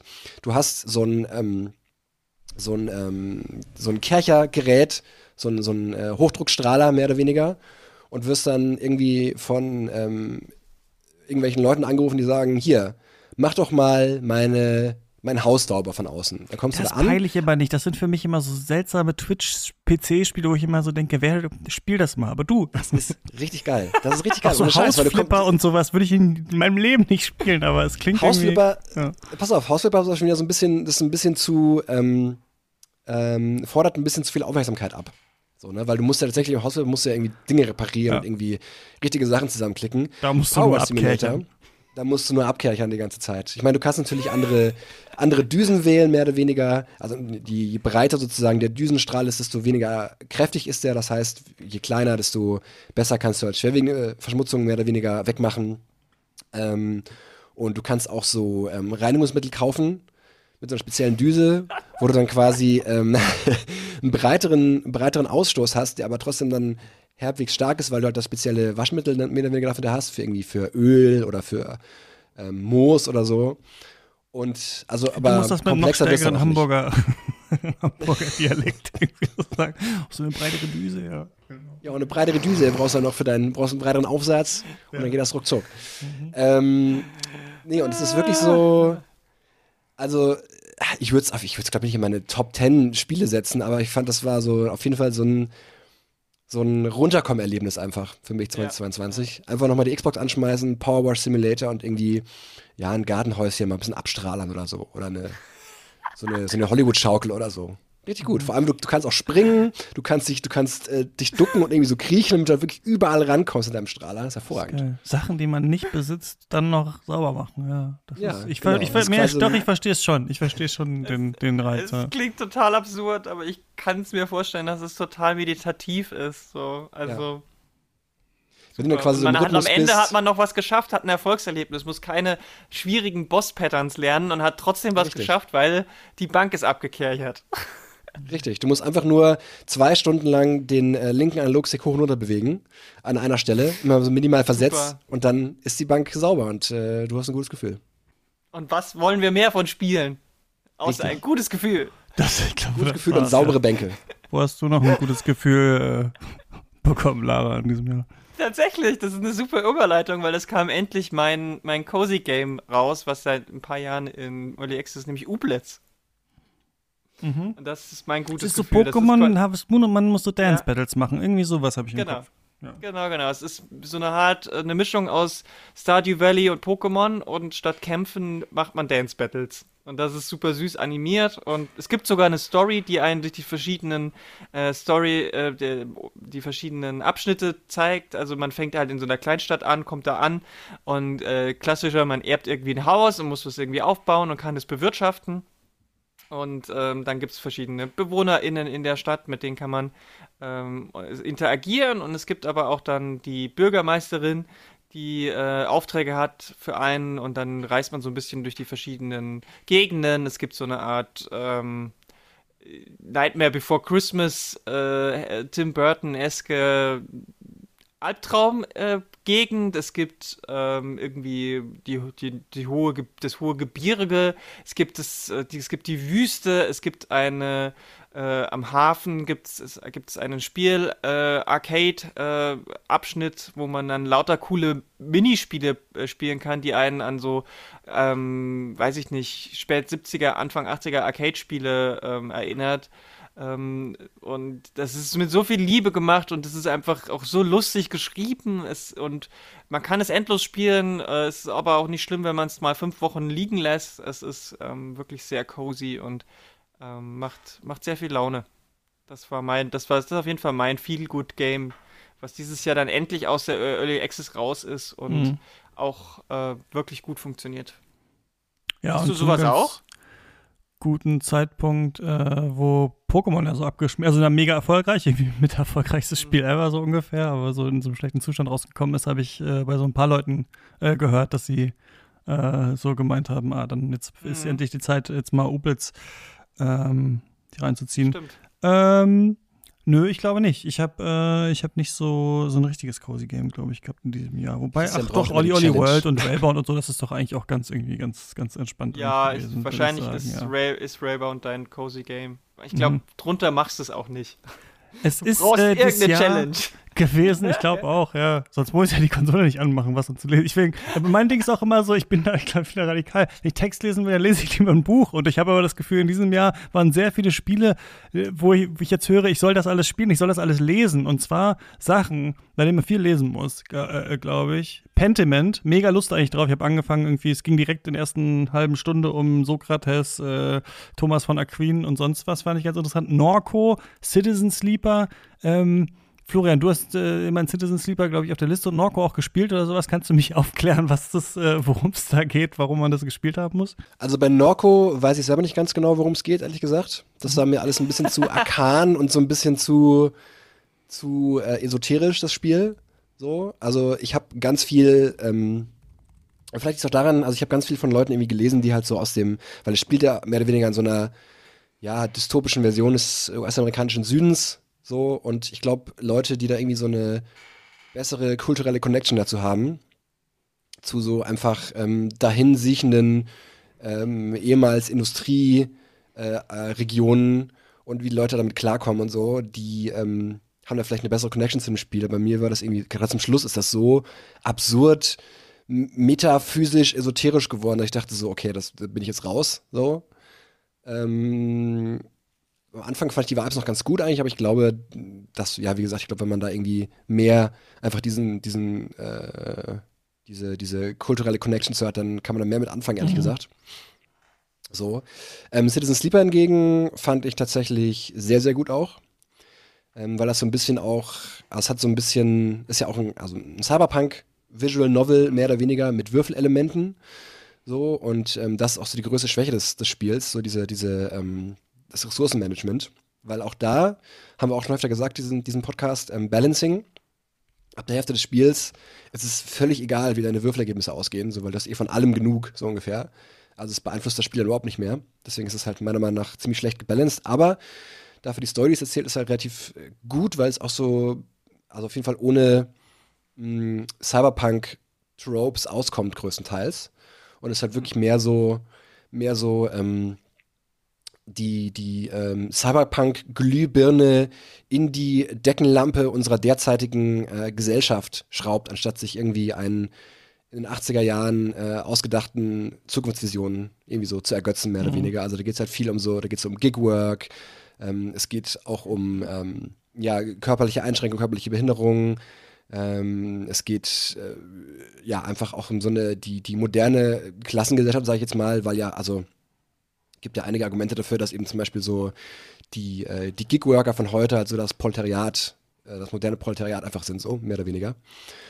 Und ähm, genau, das hat das Spiel äh, ziemlich gut rübergebracht. Du spielst halt mehr oder weniger einen ähm, Androiden, ähm, der äh, ja äh, braucht mehr oder weniger eine bestimmte Ressource, um zu überleben, weil sonst schaltet er quasi ab.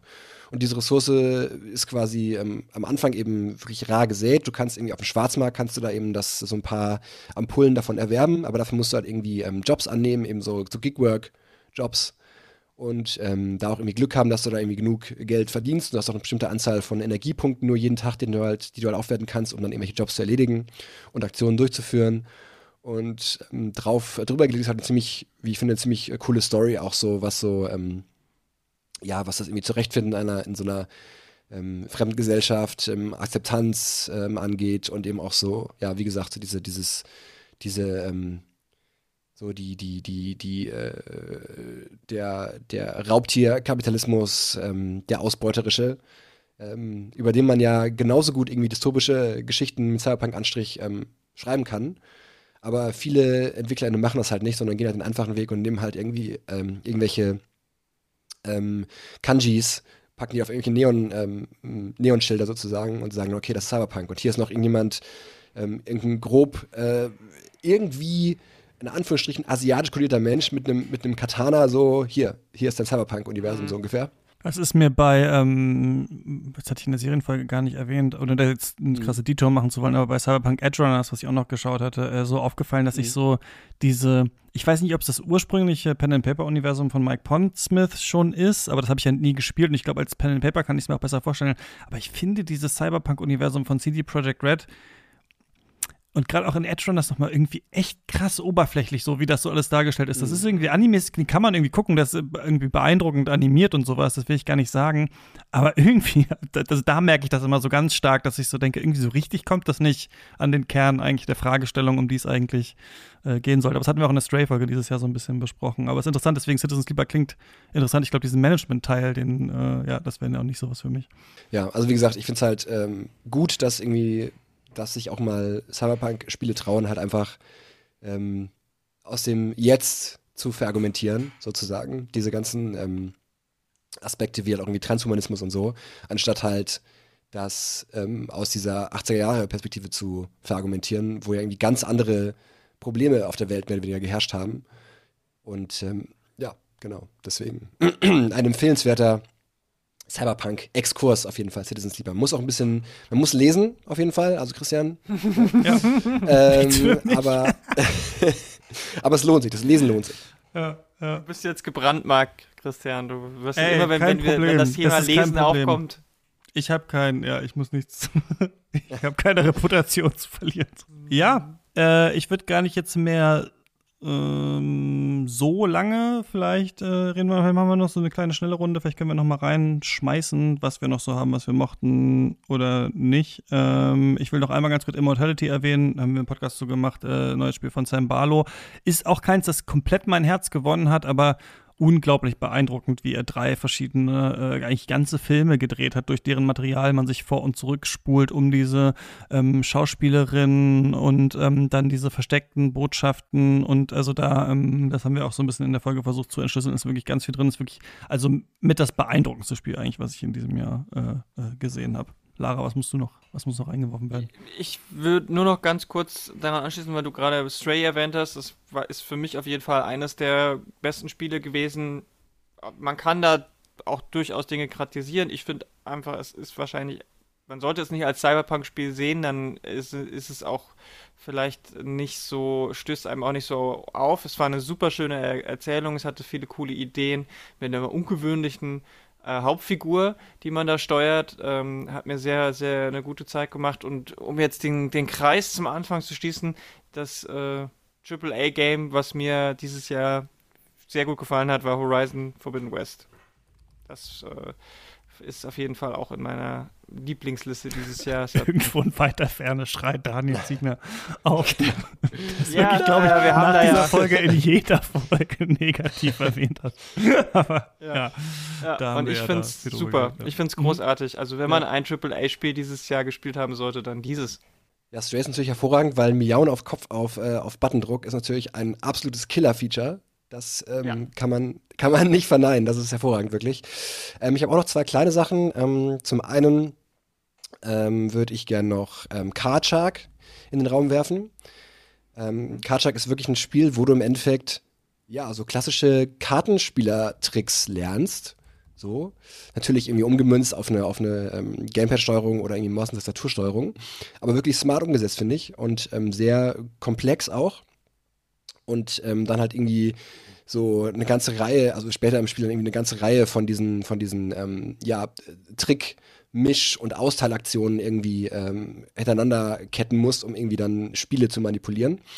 Story fand ich da so okay, ehrlich gesagt, also mit so einem Twist, der sich irgendwie so kilometerweit ankündigt, aber ähm, genau, mechanisch fand ich das super, super cool, auch coole Ästhetik und ähm, so ein bisschen ein Spiel, das 2022 nur so bedingt passt. Ähm, vom Jahr her ist ähm, Mountain Blade 2 Bannerlord, das auch schon seit Ewigkeiten im Early Access ist. Und das halt wirklich so, also wenn ähm, die Hörenden da draußen, wenn ihr schon mal ähm, einfach einen äh, mehr oder weniger Rollenspielcharakter in einer Open World spielen wolltet, indem ihr euch quasi ähm, eine selber eine kleine Armee aufbauen könnt, die ihr in Echtzeitschlachten anführen könnt, kommandieren könnt, euch irgendwelchen Königreichen anschließen könnt, ähm, eigenes Königreich aufmachen könnt auch und ähm, auch ganz viele großartige Fashion-Optionen zur Verfügung haben wollt, mit den verschiedenen Kulturen, die im Spiel dargestellt werden, von irgendwie ähm, byzantinischem Reich über irgendwie ähm, ähm, äh, Kanate, also ähm, ähm, ähm Steppenreitervolk, bis hin zu irgendwie äh, an Kelten, an keltische äh, Stämme angelehnte ähm, äh, Kulturen, dann ist Bannerlord das Spiel für euch. Aus der Türkei das ein sehr langes Wenn. ja. wenn ihr das schon. Äh, ja, ich war wirklich, also drei Absätze Wenn. Ja, ja aber, genau.